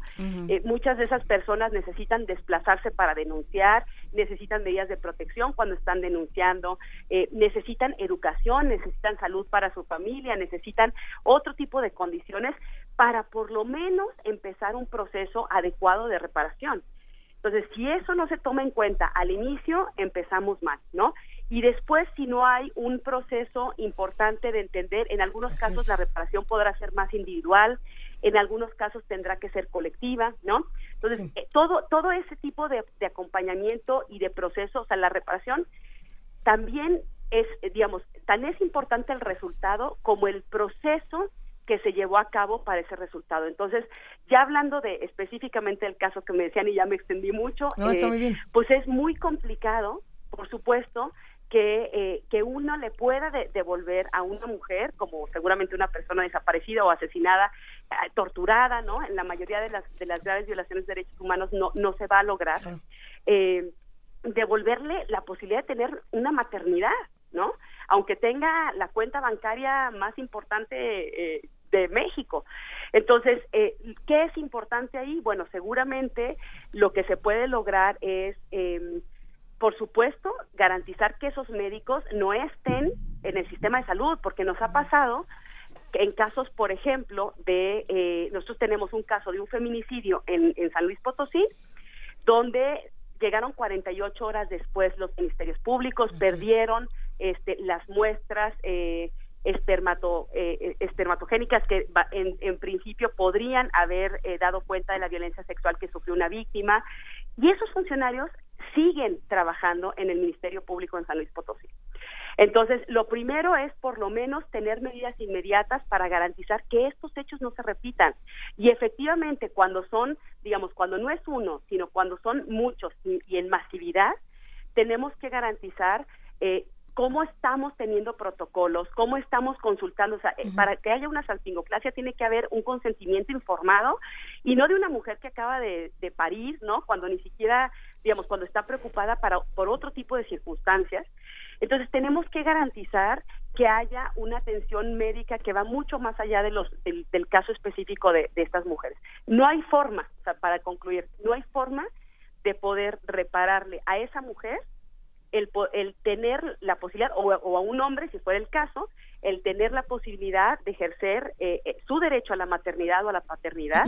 Y, eh, y la verdad es que, digamos, ahí solamente sería efectivamente tratar de restituir, como bien decía Roberto, parte del daño, pero jamás, jamás se va a poder regresar a la situación previa a esta gravísima violación de derechos humanos. Es, es, interesante leer los comentarios en redes sociales porque justamente se polarizan y comienzan a... Eh, están por un lado los que están en contra de estas indemnizaciones, de esta reparación del daño, pensando que no es importante eh, en comparación con el asunto de la justicia. Hay otros que tienen preguntas eh, que ya les vamos a pasar por mensaje privado a los invitados, pero hay, una, hay algunas que, que nos despiertan dudas interesantes. A ver, Javier Ramírez Amaro nos dice, ¿qué opinión tienen los entrevistados de la reparación de un daño de un Estado a otro por crímenes. Y nos, nos anexa el, el ejemplo. Eh, a ver, a ver, Roberto Duque dice, en los años posteriores a la fundación del Estado de Israel, se desató una polémica que dividió a los israelíes entre quienes eran partidarios de recibir una indemnización económica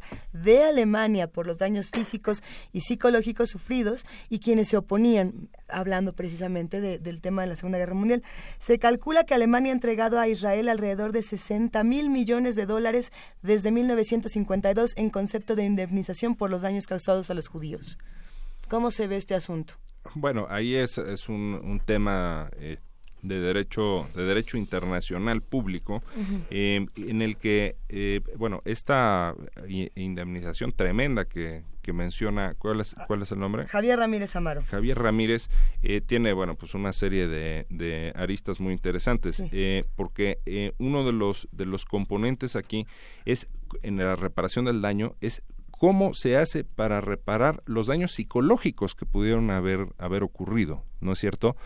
Es decir, un menor, por ejemplo, que haya sufrido pues algún crimen terrible, eh, bueno, pues cómo psicológicamente puede eh, reparárseles. Y ha, dicho aquí, eh, eh, en México, la Suprema Corte, estaba revisando un documento de, de, la Biblioteca de Jurídicas de la UNAM, del Instituto de Investigaciones Jurídicas, que encuentra ahí uno, unos materiales extraordinarios de derecho internacional humanitario, de crímenes de lesa humanidad, que todo esto está eh, conectado con, eh, con, el tema, eh, de, de, Alemania e Israel que, que, estamos viendo.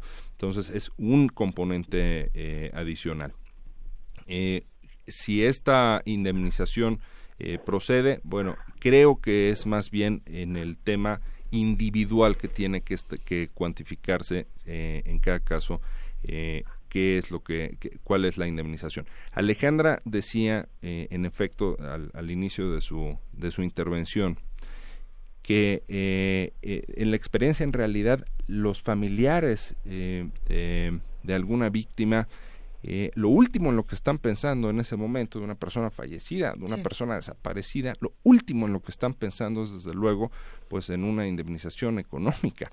Eh, sin embargo, eh, la afectación que puede generarle a una familia, a final de cuentas, como dice Juan Inés, tiene que ser muy pues frío esto, sí es lo, lo correspondiente, lo justo que haya una, una indemnización económica, pues por las pérdidas que eh, todo esto puede, puede significarle a una, a una familia.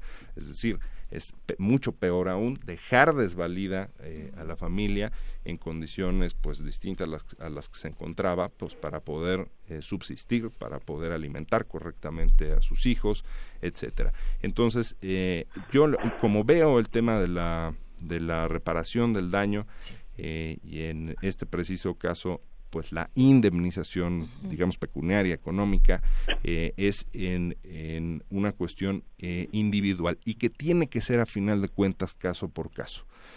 Eh, se dice en el, en el derecho que el derecho procesal es el arte de aplicar una norma general a un caso particular y eso es exactamente lo que tiene que hacer quien esté encargado ya sea un tribunal nacional o la que mencionaba Alejandro, la Corte Interamericana de Derechos Humanos, por ejemplo, eh, tiene que eh, valorar, tiene que analizar todos los elementos mm. y tomar una determinación de qué es lo que corresponde eh, a un Estado, pues resarcir para tratar de aminorar pues las consecuencias de algún crimen, de alguna omisión, de alguna negligencia.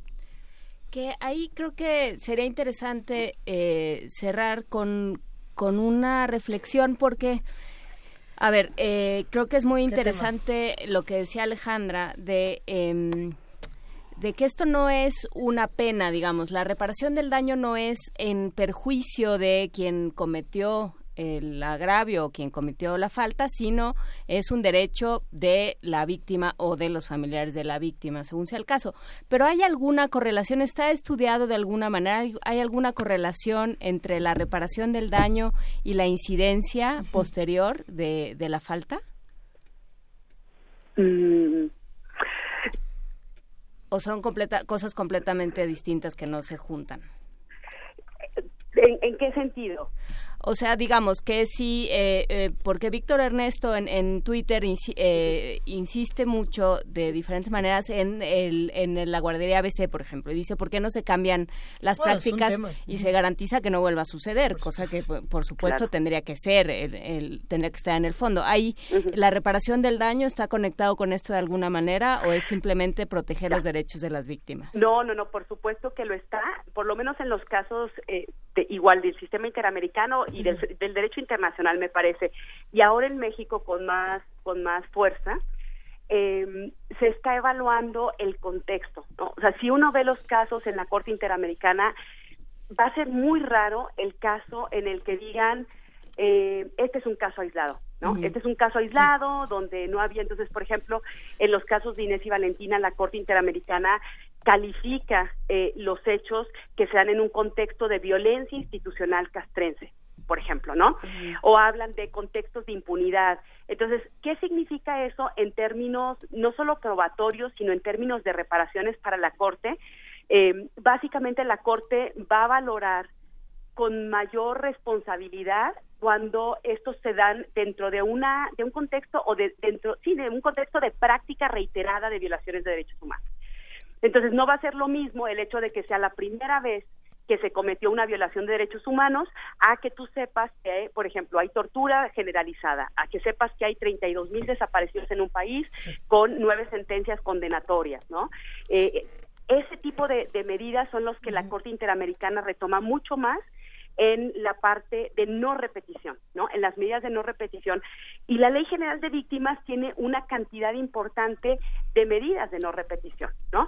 Que básicamente eso es lo que tienen que, lo, lo que, lo que tratan de hacer, no solo ver por la reparación integral a las personas, a las víctimas que sufrieron un hecho determinado, una violación determinada, sino también cómo se garantizan que esa que esos hechos no se vuelvan a repetir. Entonces, por eso me, refería yo, por supuesto que en el caso de la guardería ABC, como en, en, muchos otros casos, o en el socavón del que hablaba Roberto también, por ejemplo, ¿cómo garantizamos que esos funcionarios públicos en algunos casos sean destituidos con el debido eh, proceso, por supuesto, si es el caso, ¿Cómo garantizamos que estas construcciones se hagan de manera adecuada? ¿Cómo garantizamos que haya medidas de seguridad para este tipo de guarderías? ¿Cómo garantizamos una supervisión adecuada para este tipo de guarderías, por ejemplo, no?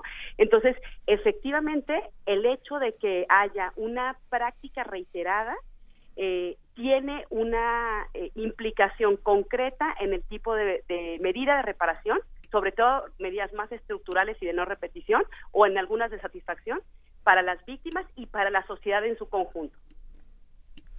Roberto Duque, ¿con qué reflexión final nos quedamos? A ver, el Estado necesariamente está obligado a tomar las medidas preventivas para que no vuelvan a suceder cosas como la, guardería eh, ABC, pues un drama este, incalificable, eh, y, el Estado no puede eludir esa eh, responsabilidad.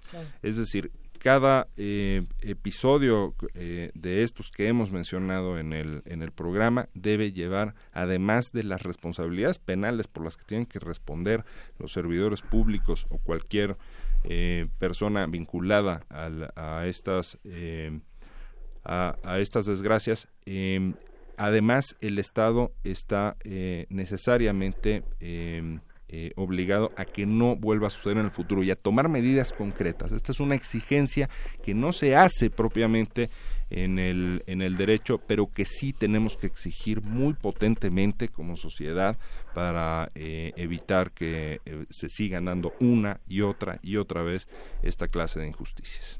Muchísimas gracias, Roberto Duque. Muchísimas gracias, Alejandra Nuño. Eh, nos quedamos con todas estas reflexiones. Vamos a tener que seguir discutiendo este tema, ya que sabemos que a todos los que nos escuchan, y por supuesto, les afecta y tenemos que seguir hablando. Gracias, un gran abrazo y seguimos por acá. Gracias.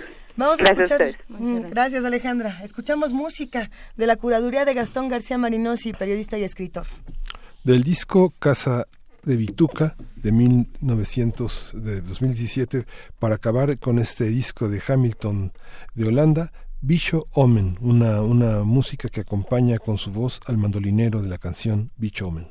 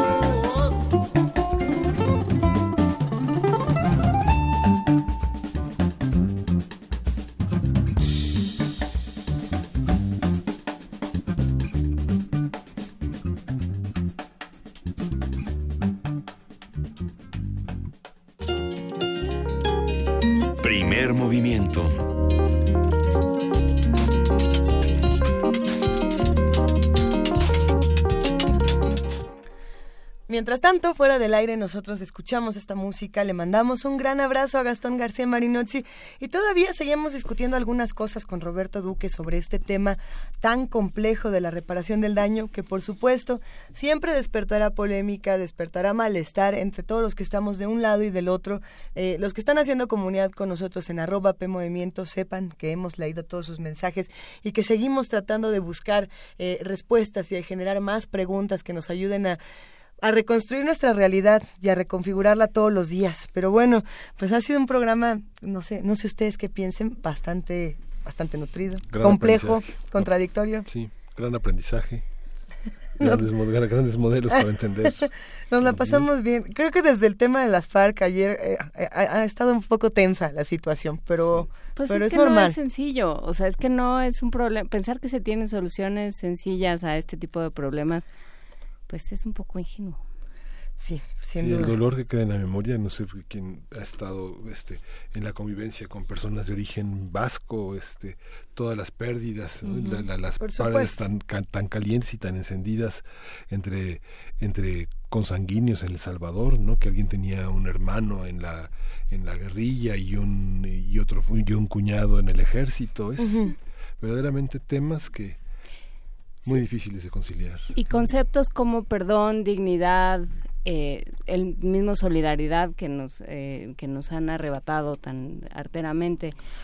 Eh, restitución justicia dignidad todos estos nos los tenemos que, replantear todos los días porque parece que sabemos qué quieren decir pero a la hora de ponerlos en práctica es mucho más complicado. Todas estas reflexiones por ejemplo tengo la impresión de que vienen bien para para esta le llaman celebración yo no sé si se le deba llamar, se le deba llamar celebración del Día Internacional de la Mujer Indígena que es el día de hoy precisamente precisamente. Eh, y no sé si recuerdan este caso, esta mujer, en un momento recordar el nombre porque estaba buscándolo justo para el tema de, de la pues de la indemnización y, de todo esto de la reparación del daño que no era que quisiera dinero, lo que ella quería era una disculpa. Y el año pasado en el Museo de Antropología... Jacinta. Jacinta, se disculparon con ella y fue uno de los momentos más importantes para muchos de nosotros en ver que a lo mejor tu disculpa no vale nada.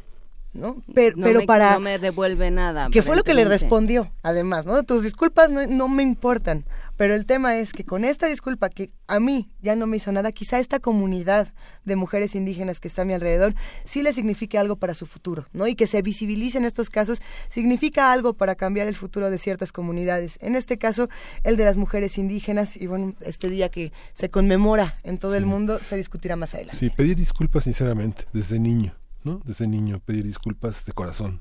Es importante. Pues sí, y, acompañarlas de acciones. Eh, vamos a ver más de estos temas, pero de pronto yo sentí como, como que exactamente se metió la Vispanator. Vania Noche. Hola. La habíamos cerrado bien, pero nos da mucho gusto que le hayas abierto mejor, Vania. ¿Cómo estás? Muy bien. ¿Qué estás haciendo, Vania? Aquí vengo a traerles toda la información con respecto a hoy en Radio UNAM, todo lo que tendremos el día de hoy para que no dejen de sintonizarnos por ambas frecuencias. Hoy por el 96.1 de FM, quédense con Juan Arturo Brennan y su gran programa Finlandia, 100 años, 100 músicas. Estamos conmemorando el centenario de la independencia de la República de Finlandia, así que no se lo pierdan, 10 de la mañana, todos los martes y los viernes por el 96.1 de FM. Más tarde, Prisma RU con toda la información sobre el mundo y nuestra universidad. Y si se perdieron Diáspora de la Danza en la mañana, pues a las 3 de la tarde podrán escuchar la retransmisión. Posteriormente, a las 6, no se pierdan Investigación y Vanguardia en Salud en nuestro programa Hipócrates 2.0 y por el 860 de AM. Ah, bueno, por supuesto, Resistencia Modulada a las 8 de la noche y por el 860 de AM a las 12. Quédense con toda la información que tiene la Facultad de Ingeniería en Ingeniería en Marcha. Recuerden visitarnos en www.radio.unam.mx. Encuentren ahí toda la información sobre nuestra programación, todas las actividades que tenemos disponibles en eh, pues en Radio UNAM, eh, aquí en la sala Julián Carrillo y en nuestras dos frecuencias. También nos pueden escuchar en línea y ah, los ganadores que tienen regalos pendientes, recuerden por favor que deben venir en el tiempo que les damos porque tienen solo dos semanas y si no sus regalos se van a la caja mágica ya la reactivamos, así que pónganse vivos, si no pierdan sus regalos. Muchísimas gracias, Muy buen día a todos. Que tengas un gran día. Gracias igualmente. Y antes de irnos, sí, justamente eh, busqué ya los tres nombres porque no solamente es Jacinta y hay que dar siempre los nombres de estas mujeres y hay que visibilizarlas. Son Jacinta, Alberta y Teresa. Ellas estuvieron presas durante tres años. Es uno de estos casos que podemos recordar dentro de muchísimos otros para seguir hablando de temas tan importantes como estos. Y, y la reflexión final que se daba después de esta disculpa era que las disculpas cosméticas, como bien lo decíamos antes, antes de la entrada de Bania, no valen, pero sí valen las acciones que vienen a partir de ellas y las investigaciones. Eh, que con esto podemos cerrar primer movimiento y con una canción de Gastón García Marinosi. ¿Con cuál cerramos? Vamos a cerrar Un Acero de Hamilton y Winton Marsalis del disco Mundo de Pichinguinha es un músico y compositor brasileño de las décadas del 10 y el 20 y que forma parte ya del folclore brasileño. Eso. Gracias, querido Miguel Ángel Quemain. Gracias, querida jefa de información, Juana Inés Dez. Gracias a, gracias a ustedes. Ya nos vamos. Esto fue Primer Movimiento. el mundo desde la universidad.